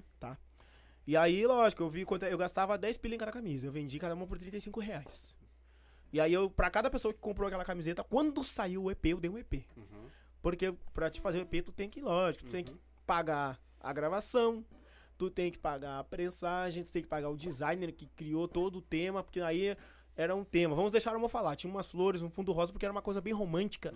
Então aí eu tinha uma capa pro YouTube nesse mesmo tema, uma capa pro Face nesse mesmo tema, uma foto de perfil nesse mesmo tema, um, um, um fundo pra fazer postagens com esse mesmo tema, um fundo pra stories com esse mesmo tema. E tudo isso aí, quem gosta é o designer, né? Uhum. Porque aí é serviço pra ele. Ele fez uma campanha inteira, capa de CD, a prensagem de CD, tudo, barará, biriri, biriri. beleza. Aí esse CD rolou nas mídias, Spotify, Deezer, Barará, Biriri, YouTube, YouTube Music, SoundCloud, rolou por tudo e tal. Então aí ganhou uma visibilidade. Então uma coisa começou a pegar um eixo. A coisa começou a pegar um, de 2018. Aí comecei a já ter lugares, ó, Gustavo, ó, toco toda quinta aqui, toda sexta ali. Eu nunca gostei muito do fixo. Mas o fixo me, o fixo me construiu. Fez parte da minha construção. Ó, nunca gostei muito de fazer voz e violão. Nunca gostei muito do fixo e nunca gostei de ser solo. Eu, eu- É eu- só o que tu faz hoje. é só o que eu faço. Mas é, eu aprendi a gostar. Eu aprendi, eu aceitei, eu aceitei isso, né? E aí, cara, aquele fixo me construiu. Eu tinha um cara que era muito legal lá no mercado público do, do Bar Shop 23, né? E do Taberna 32. Que era o Cláudio, né? Que era ele que gerenciava, ele que falava comigo, ele, ele que lidava comigo. E aí, cara, a gente ficou. Eu fiquei exatamente um ano tocando lá. Eu saí de lá quando eu fui viajar pra China.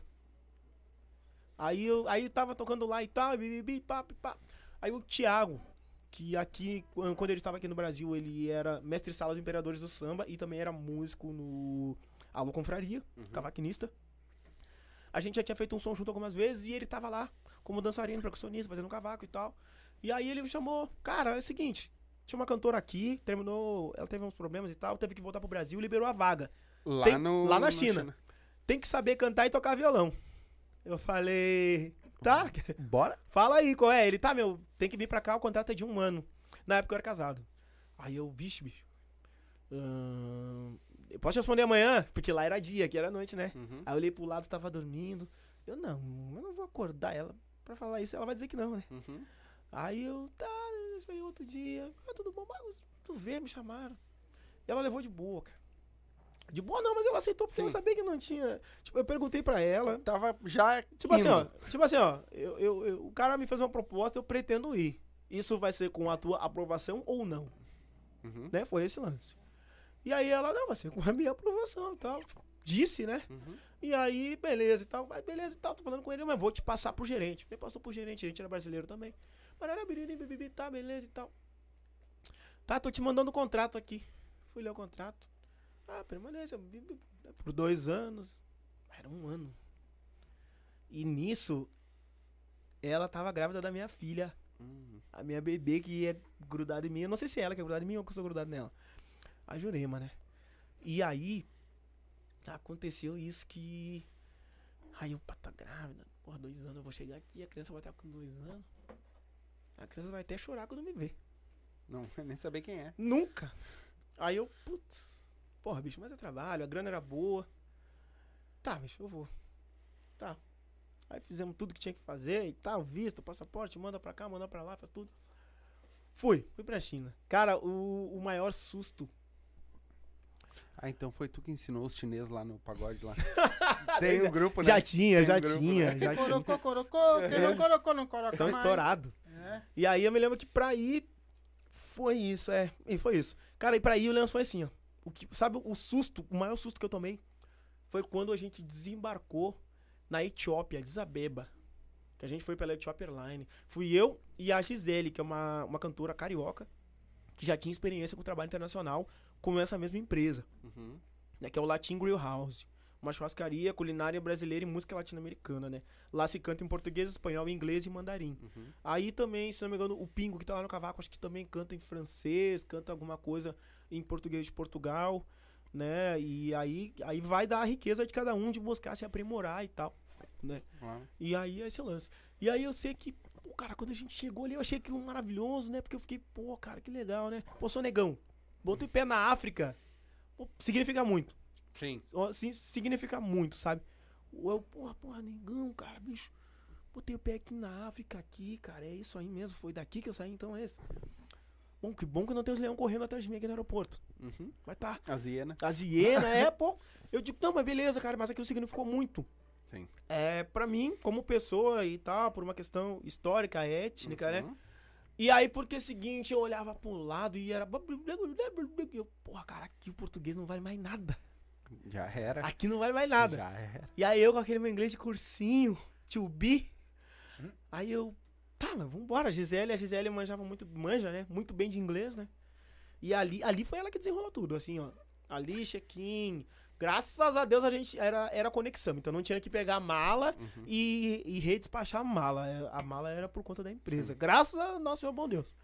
Aí era só a questão de fazer check-in, pariri, aguardar na sala de embarque, pum. Foi bem tranquilo, a Gisele desenrolou tudo. Pra ir, porque voltar eu voltei sozinho. E voltei pela. Voltei por Dubai, meu. Uhum. É o. Cara, já te conto. Primeiro eu vou contar a ida. Cheguei lá e tudo. O Thiago me esperando no, no aeroporto, né? Esperando a mim e a Gisele, assim como o João, o, o gerente também na época. Cara, foi uma experiência maravilhosa. Foi uma experiência maravilhosa. Aprendi a falar várias palavras em mandarim. É, deu pra desenvolver, assim, um- o inglês de boteco. Uhum. Não, dá pra desenvolver um inglês de. Um inglês de resenha. Uhum. Dá pra dizer, porque assim, ó. Aí a gente ficava no apartamento. Eu não sou de beber, mas lá eu bebia, bicho. lá eu bebia. Eu, e eu, e eu hoje, eu, hoje eu consigo entender e consigo falar sobre o porquê que eu bebia tanto lá. Eu tava com saudade dos meus filhos, cara. Uhum. Eu bebia de Imagino. verdade. Eu pegava uma garrafa de uísque e bebia no bico. Caraca. De verdade. Mas tu comeu bastante la- ah, lagarto, essas Não, coisas. Barata? Pô, ó, tô num dos restaurantes mais top da cidade. Os caras fazem churrasco todo dia, picanha. Ah, e- não. É português. Cara, né? de Tá primeira- em casa, tá em Um casa. brasileiro. Pra não dizer que eu comia sempre ali, tinha um restaurante, acho que era Piato. Que era próximo ali de um lugar que depois de ter ido lá e brincado um monte, eu descobri que era um cemitério. Era tão lindo, bicho. Eu achava que era tipo uma redenção da vida. Era um cemitério. Em homenagem a 72 soldados que morreram numa Aham. guerra e tal, bibibi. Agora eu não vou lembrar. Mas tinha escrito em inglês, pra te ver como em quatro meses o meu inglês deu um- uma Uma andada, boa, né? Claro. Eu já conseguia Sim, entender. tu tá vivendo aquilo, É. né? É o dia inteiro. Bah. E aí, cara, e aí do, dali atrás, pum, tinha um lugar, restaurante italiano, bicho. Tinha uma lasanha tão boa, uma pizza tão boa lá, cara. Eu nem sei se é assim que fazem na Itália. Uhum. Mas a de lá era boa. Porque o churrasco que tinha no restaurante era meio diferente. É, não era. Né? O tempero. O Uhum. tempero. Às vezes ele, talvez eles não tivessem acesso exatamente aos mesmos temperos que a gente tem aqui, né? Uhum. E o corte talvez fosse um pouco diferente, né? Mas enfim. Mas, cara, então foi isso. E aí cheguei lá em setembro. 26 de setembro foi quando eu aterrisei lá. Saí daqui 25 de setembro, cheguei lá 26. Foi isso. Foi isso. Acho que foi. Ó, eu saí daqui dia 25 de tarde. Sim, mas aqui pra nós era 27 já. não, é o contrário, lá é antes. Não, é isso, tá. Lá tá é antes. certo. Não, então eu saí daqui 25, cheguei lá 27. É. Foi uma parada assim. É, Eu, eu sei é. que eu saí daqui 25. Uhum. Saí daqui 25. É. Cheguei lá 27, se não me engano. Isso. E aí, pô, cara, cheguei lá e tal, fizemos tudo, pô, conhecemos ali, restaurante, comia no. Às vezes comia. McDonald's é uma coisa que é igual em qualquer lugar do Sim, mundo, cara. Sim, é franquias. Não, mas é, mas é uma franquia, bicho, que eu tirei o chapéu. Porque assim, ó, salsicha lá é doce, linguiça lá é doce. Doce? Pra te conseguir, parecido com o que a gente tem aqui, tu tinha que conseguir alguém que importasse ah, de, de algum lugar árabe pra lá e tal. Era esse o lance. Mas era. A maioria, tipo assim, ó. Muita coisa que aqui cos- cos- costuma ser salgado lá é doce. Tipo Uhum. esses embutidos, essas paradas assim. O bacon eles fazem tipo um shark com um bagulho doce. Uhum. Então pra te, Que conseguir, loucura, né? pra te conseguir o salgado, pra te conseguir parecido com o que a gente tem, tu, tinha que, tu pagava caro, Uhum. porque era alguém que importava e tal. Sim. Esse era o lance. Então. Então talvez eles não tivessem acesso aos mesmos temperos, a- a- o, o corte não fosse o mesmo.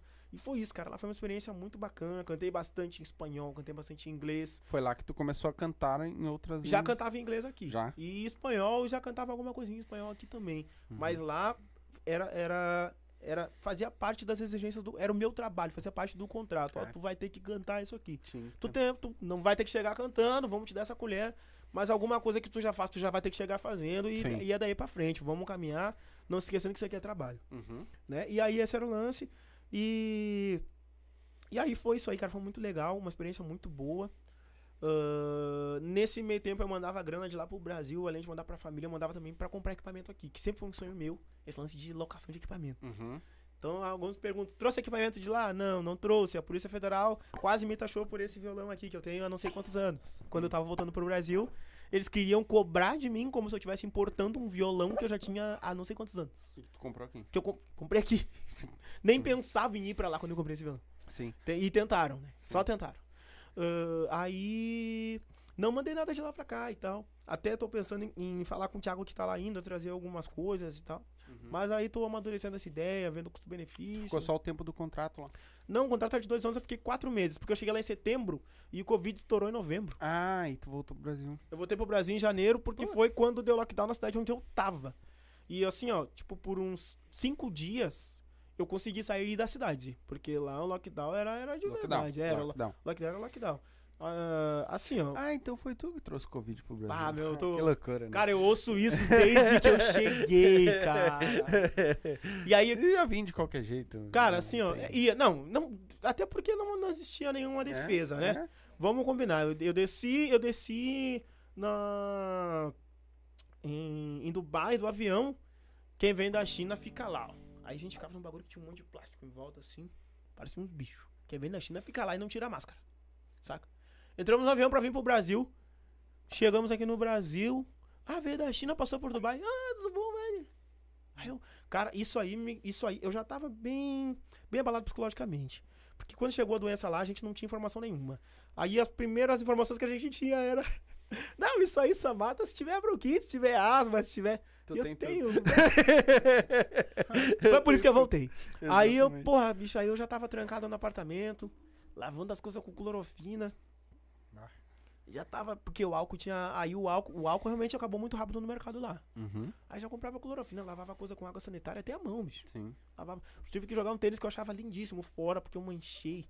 Mas eu fiquei naquela de, ah, manchou, ah, depois eu compro outro. Porque a grana tava boa, tava bem, Sim. tava bem legal, assim. Uma grana com a qual eu não tava acostumado. Sim. Uma grana com a qual eu não tava acostumado. Até porque lá é ien. Eu ganhava em dólar. Ah, tu ganhava. Ah, então. Por ser estrangeiro, porque por eles não saberem o que eu ia fazer com o meu dinheiro, pega em dólar. Se tu quiser mandar pro Brasil, tu manda. Se tu quiser gastar aqui, tu converte pro que tu quiser, mas o teu Sim. salário é em dólar. Tá aí teu Então, salário. sim. Era uma grana. Só cinco vezes mais. É, na época tava quatro e pouco, quase cinco reais, é, né? E aí aquilo era muito bonito. Mandar dinheiro pro Brasil era. claro. era Chegava maravilha. aqui gigantesco. Cara, bicho, assim, ó. E aí eu não poupei nada, né? Nesses primeiros quatro meses. Eu tinha um plano pros dois anos. Uhum. Tinha um plano pros dois anos. E era queimar dinheiro mesmo executando o plano. Comprar as coisas que faziam parte daquilo que eu planejei. Consegui seguir a risca nos quatro meses que eu estive lá. Então, na hora de voltar, foi um perrengue danado pra voltar. Né? Ah, mas deu tudo certo. Foi gasto só 9.600 reais pra eu voltar. Só. Só 9 mil. Só 9 mil. Gastei 9.600 pra voltar. De lá pra cá. Sim, é caro pra caralho. É caro pra caramba. tudo. E aí a, a empresa até me daria a volta, mas eu teria que esperar uma reunião e tal. E se eu tivesse esperado essa reunião, eu não sabia que ia fechar. Mas se eu tivesse esperado essa reunião, eu não teria conseguido voltar. E aí os meus problemas emocionais e psicológicos iriam aumentar. Né? Que foi, na verdade, foi por isso que eu voltei, né? Ah, não, é, não, não é que. Tanto que eu fui o único da equipe que voltou. Eu não soube lidar com aquilo. Né? Ou soube lidar, porque eu tô muito feliz Claro. Tô muito feliz, Sim. tô, tô bem, tô com a minha família, tô bem estruturado financeiramente, posso dizer bem tranquilamente Sim. isso assim, que uma estrutura existe, um planejamento existe e as coisas e as coisas que foram colocadas como metas e como passos nesse caminho estão se concretizando, então eu posso dizer que eu tô bem estruturado. Saca? Sim, tá no caminho. É, tô no caminho. E aí, meu. E aí, ah, cara, pô, aquilo ali de ficar trancado. Aí, eu, pô, tô num país que eu não conheço, minha filha não vai me conhecer. E se eu morrer aqui, bicho, eles não vão nem mandar meu corpo pra enterrar lá no Brasil. Uhum. Minha filha. no Minha, lixão lá. minha filha não vai viver nem. Vamos queimar. Lá é Sim. cremado. Lá eles não pedem. Sim. Lá eles não gastam espaço, não. Toca Sim. fogo. Quer, quer guardar, bota numa urna. Uhum. Leva pra casa. E aí. E aí é isso, cara. Aí eu, pô, cara, eu. Ô, João, vou voltar, cara. Quero gente. Pô, cara, eu vou voltar. Isso aqui não é pra mim, cara. Não vou conseguir viver nessa situação aqui. Eu não, não vai dar. E aí o próprio Thiago dizia, pô, negão, tu tem que te acalmar, bicho. Tô vendo na tua cara que tu não tá bem. Que o Thiago. Lá a gente fortaleceu um laço muito forte, cara, de amizade, de irmandade, sabe? Uhum. O Thiago, assim, lá foi um laço, assim, ó. Forte, muito forte. Né? E aí ele, pô, bicho, tu não tá bem, cara. Acho que tu tem que te acalmar e ficar. Mas, mas eu tô vendo que tu não tá bem. Uhum. Se tu for, também não sei se não sei, não. Eu, ele disse assim, ó. Eu vou me, eu tô calmo e vou ficar. Sugiro que tu faça o mesmo. Mas se tu não conseguir te acalmar, já não sei o que é o melhor pra ti. Claro. Sabe? Rolou uma- rolava muito uma parada de, de respeito entre nós dois, porque a gente se deu também. A gente morava no mesmo apartamento, bebia junto, dava rolê junto, ia no Mac junto, ah, fazia tudo junto. E a gente nunca brigou, porque havia um respeito muito grande, recíproco, né? Sim. E aí, cara, foi isso aí e tal. Ele, aí eu, pô, João, vou voltar, cara, não vai dar. O Thiago conversou comigo mais uma vez, o João conversou comigo umas duas vezes. Eu falei, não, bicho. Pô, ele, pô, não... Aí a última vez que eu conversei com o João foi assim, ele, não, cara, fica tranquilo, cara, vamos se proteger, vamos ficar no apartamento que vai dar tudo certo. O governo vai cuidar disso aí, tu vai ver que em três meses essa porra já não é mais nada. Uhum. Aí eu. A China, aqui a China já tá acostumada Sim, a lidar com isso. sim. Tanto que o número de mortes lá não chegou a 6 mil. Uhum. Número de Sim, infectados. porque eles fecharam geral, ninguém Né? sai, ninguém. o número de mortes lá. Aí tu vai me dizer, ah, não sei se, não sei se é o número real ou não. Eu também não sei se o número É. do Brasil, da, do, do Chile, da Espanha é o número real ou não. O número que eu tenho é esse, só que eu tava lá e eu vi que os caras se cuidaram mesmo. Então eu acredito no número. Se tu botar no Google ah, números do Covid-19 na China, tu vai ver uma coisa que tu vai, tu vai achar estranho. É, um, é uma distância muito grande. Um país com a maior população, tá? Uh, honestamente, comparando com os costumes brasileiros, eles deixam a desejar um pouco na higiene Uhum. em, em certos, em, em certos pontos, assim. Então, teoricamente, eles seriam mais atingidos. Apenas teoricamente. Na prática, existe uma disciplina muito grande e existe uma preocupação muito grande lá em zelar, né? E aí, cara. Então foi isso. Eu, pô, cara, os cara, cara, vou voltar. Aí, pô, João, ai, não, mas tu não. Fica tranquilo, Gustavo. Aí, tô nessa parte, né? Fica tranquilo, Gustavo e tal, que aí, isso aí, só pega aí. Não, só isso, cara. Só vai morrer se tiver bronquite, alguma coisa assim. Porra, João. Eu tenho. Pô, João, tu te lembra quando a gente tava fazendo visto, cara, que eu fiz uma ca- cagalhada de exame, cara? Pô, te lembra? Te mandei tudo, um montão de papel, um monte de print, um monte de foto, um monte de documento e tal. Ele tá o quê? Pô, tem, cara. Aí ele, não, então assim, ó, eu não vou me responsabilizar por tu ficar. Se tu quiser voltar, tu pode voltar. Tá. A empresa vai, a empresa vai viabilizar, como a gente já acordou, a empresa vai pagar a tua passagem. Isso aí era 20 e poucos de janeiro. Uhum. Temos uma reunião no dia 9 de fevereiro. Nessa reunião a gente vai decidir e tal, a gente vai conversar. A tua passagem não é um, não é um lance a decidir. A gente só vai bater o martelo ali, porque se tu quer, a gente vai, tá no contrato. A gente vai pagar a tua passagem pra te voltar. Dia 9 a gente tem uma reunião. João, não vou aguentar isso aí não, cara. Eu não vou aguentar até dia 9, cara. Vamos fazer o seguinte, eu tô limpo contigo. Ele, não, tu tá limpo comigo. Então nem quero esse dinheiro. Se eu tô limpo contigo, pra mim tá bom. Eu vou voltar, deixa pra mim. Ele, não, tá falando sério. Eu falei, não, tô falando muito sério. Se eu tô limpo contigo, não vou sair daqui fugido. Eu tô conversando contigo. Se eu tô limpo contigo, se tu vai comigo até o aeroporto, se nós vamos apertar a mão. Quando eu for entrar, quando eu for entrar pra sala de embarque, eu, eu vou embora com meu dinheiro, bicho. Deixa quieto. Aí ele, tá, cara, tá beleza.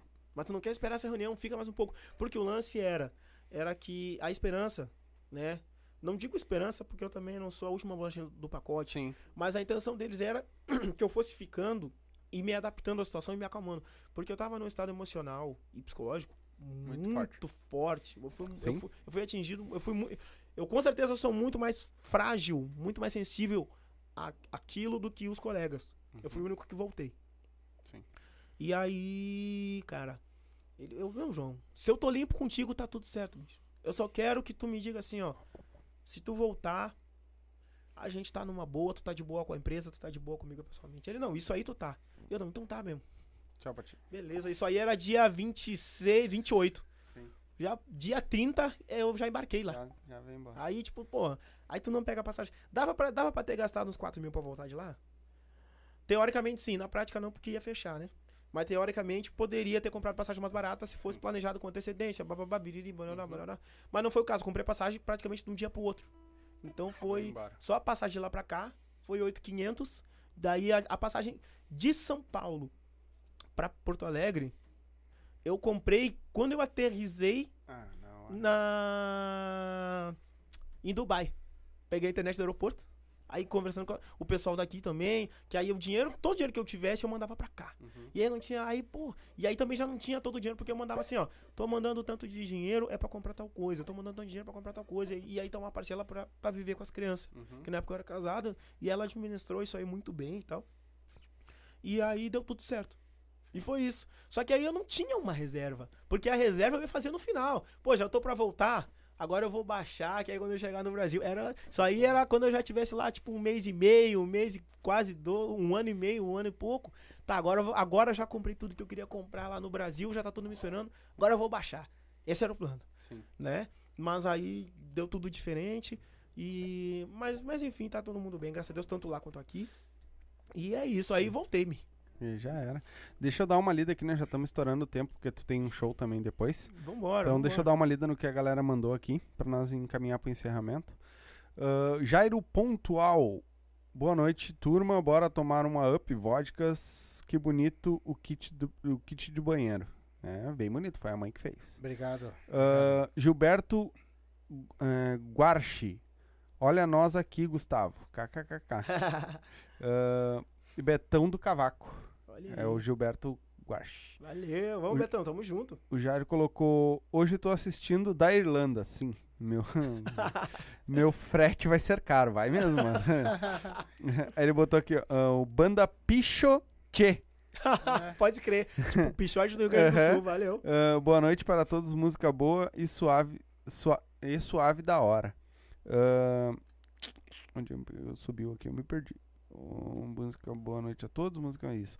Ah, eu eu consumia LP e cassete Bah, e é. depois o MP3. É da hora que nós tava falando ali. Sim, sim. Ah, o Jairo perguntou ali qual foi o bairro que tu começou a tocar. Eu- quando eu comecei a tocar, eu, eu morava em Viamão, Lisboa. Viamão, parado 50 lá. Eu já tava lá na. Henrique Freire. ah, e aí, primo, irmão, primo irmão, sucesso sempre. Lembrando, lembrando, começamos juntos. Só tu começou tocando e eu de, de hold. Verdade. Sucesso sempre. Vai, vai dar bom, hein? é isso aí. Vamos, Nego Rick, tamo junto. É, ah, não faço. ah, o Jair botou: Não bebo, não cheiro, nem faço neném. o problema é teu, mano. Eu faço neném pra caramba. É. Eu tenho três. Tem- Não dá pra ratear. Não, Eu não. tenho duas, também não dá pra ratear. É isso aí. Ah, banda, ah, pai só, só toca no coração das pessoas. Ah, Lu Abelhinha, Gustavo é um profissional qualificado Bah, e muito Lu. talentoso. Abraço a todos. Beijão, Lu, beijão. Beijo. Ah, o banda, ah, o Pichotier ali, música e melodia é preci- ah, e precisa de ca- ter carisma. A Tanaski colocou boa noite a todos. Carla Nogueira, boa noite, Gustavo. Um abraço do Samba dos Danados. Os danados, samba dos danados. Alô, Sarará, tamo É. junto. Juliano Paim Paim, grande Gugu. Pô, E por aí, um- e por aí uns profi- um- são profissionais, outros atrapalham outros profissionais. Os profissionais. Quando? Não entendi muito bem. Acho que quis Ah, falar aquela coisa que todo mercado isso, tem, do isso, bom e do mal isso, profissional, isso, né? Isso aí. Exatamente, as pessoas precisam se valorizar. Por isso que o pai é eterno e voz da experiência. Olha aí. Ah, sai daí. Ah, Jairo colocou. Fiz aula no Telecurso 2000. Ah, o Pichotier, nós começamos a tocar na garagem e não tínhamos instrumentos. Olha aí. O Jairo, eu faço aniversário 31 de dezembro.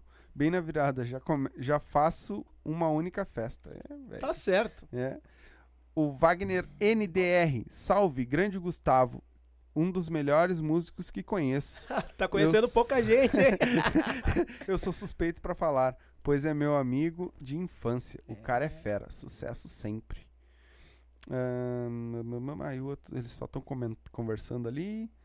Ah, o pai lançou, o, o Pichotier perguntou quantas músicas tu lançou, pai. Então, Tu meu. Não, o pai. Ah, O pai. opa, desculpa. Não, é, tu tem três, né? Tu falou? Eu lancei, na bom. verdade, eu lancei Tititi, Me Envolvi, Um Oi, Preciso de Você e agora, depois da pandemia, eu lancei Preta Danada. São cinco. Ah, já tem, já. Eu, eu, eu não lancei nenhuma música, mas nós cantava muito Raça Negra e transformei bastante música sertaneja em samba também, pagode. É isso aí. Aí. O Naskpod tá, tava ligadinho aí também. Eu- o Wagner colocou, aumenta o volume da live um pouco. Mano, mas é o teu celular aí que tá baixo, porque aqui com nós tá tudo certo. Nós tá, até fui conferir lá, tá tudo certo, tá? O nosso grande, grande apoiador aqui, Clóvis Jung, tá aí ligadinho com nós. Isso aí, Sucesso! obrigado, amigo, pelo Tio kit. Clóvis. E pra, quem, pra, ah, sempre. pra galera que não pegou lá no começo, tá? Nós, ah, tem o sorteio na última live do, do ano, do mês. Vai ter o sorteio do kit que tá aí em cima da mesa aí, ó. O mano deve ter colocado ali. Então vai ter o sorteio do kit. São três vodkas, quatro energéticos. Vai com baldinho, Baldinho. né? Vai bem bonito ali. E também o kit de banheiro, tá? E então, se tu não pegou, é um superchat de 10 pila. Tu ganha, é, cada 10 reais é um número, tá? E a gente vai fazer o sorteio. Primeiro lugar ganha o kit de vodka e o segundo o de banheiro, tá? Ah, vamos botar aqui. Adãozinho do Banjo. Salve, salve, Gustavo. olha aí. Te vi tocando os primeiros acordes. Parabéns. Tá, valeu, Aí. Adãozinho. É. Ah, Kessia, Cristina, botou uns coraçãozinhos e Ah. botou que orgulho. Aí, é minha irmã. Eita, Beijo, irmã. Aí. É bom, É um legal. orgulho mesmo. Um beijo. É um baita irmão.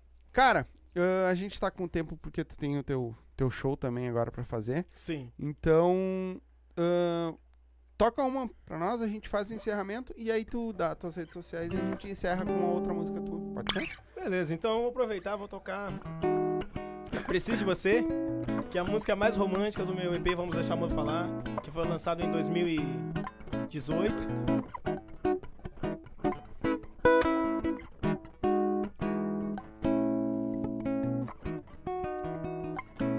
Toda vez que eu beijo o teu beijo e que eu tô o teu corpo, desejo aumenta cada vez mais.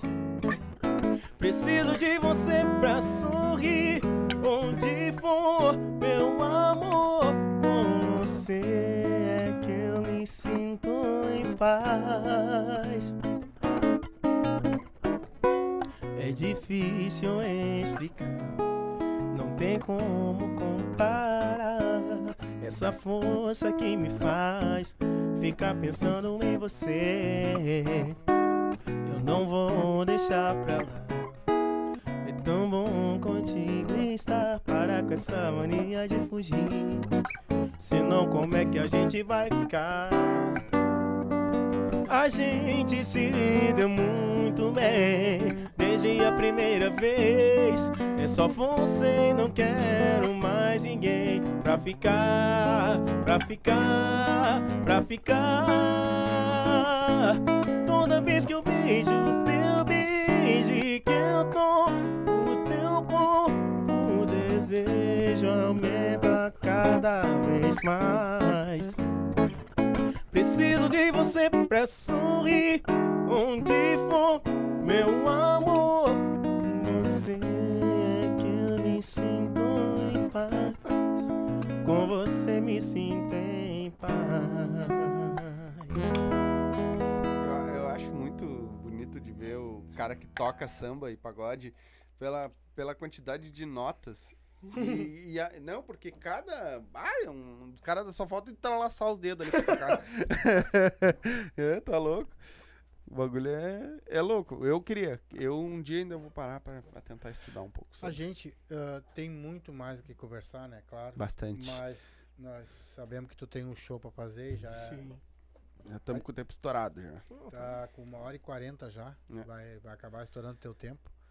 Eu vou encerrar a minha parte aqui então. Agradecendo a todos que assistiram nós, tá? E quem quiser co- co- cooperar com nós aí e fazer um superchat ou fazer um pix e concorrer É aos, isso aí. Se aos tá kits, assistindo depois, né? dá uma força pro Silva e nós estamos juntos. Isso. Eu quero agradecer por tu ter vindo aqui prestigiar nós. Foi um prazer imenso te receber na minha casa. Quero que Deus abençoe a tua carreira, abençoe teus filhos, a tua família no geral, tá? Que tu tenha muito sucesso e cada vez mais tu é um cara que merece. Tu é um cara hum, que, pe- pelo que eu senti, uma energia boa, um cara do bem. E, e tem tudo para dar certo. Muito obrigado mesmo de verdade por ter vindo aqui. Eu que agradeço vocês, viu? Pô, vim, vim fazer, na verdade, o podcast com os guris da de 10. Dá-te 10, isso. né? E aí, os guris, depois que terminamos o podcast, me chamaram no WhatsApp. Pô, cara, a gente esqueceu de falar um montão de coisa e tal. E beleza. Daí logo depois tu me chamou, pô, meu, vamos fazer um podcast, vamos conversar, vamos mais conversar e tal. Aí eu, eu até pensei que tu ia fazer uma pergunta mais cabeluda, Não. mas passei bonito, passei ileso. Não. Vai ter próximo, calma. Pode chamar, pode chamar, cara. calma. Com certeza, pode Eu sei chamar. que tem muita coisa ainda pra falar, calma. Geralmente a gente faz um podcast aqui de duas horas, duas horas e pouco. Mas a gente Uhum. sabe que tu tem. E tu vai dar teu serviço já agora, que tu vai ter show ali depois, já Sim. dá teu serviço. Não, mas ele não pode hoje. É. Porque hoje é, É uma festa reservado. privada. Até tenho tocado mais em festa privada do que na noite, assim, sabe? Ah, tá. É um. Não, não, não que eu tenha escolhido, mas foi, é pra onde o vento tá, Sim, tá certo. Tem que ser. sabe? Mano, dá tua rede social pra galera aí, onde tu tem show, se tem algum aberto aí pra galera. Fala da tua empresa também, que eu sei que tu tem uma empresa, já fala É, dela aí. Olha também. aí, então. Shows abertos, né? Agora que vem susto, eu acho que, acho que nesse mês eu não sei se eu já tenho algum marcado, bicho. Tá, enquanto tu vai olhando aí. Ó, eu, eu- vamos dizer assim, eu, eu tô fazendo um- uma roda de samba todos os domingos lá no Pinheiro, Uhum, com o pessoal que já é de lá. uhum. Uma rapaziada que é de lá já.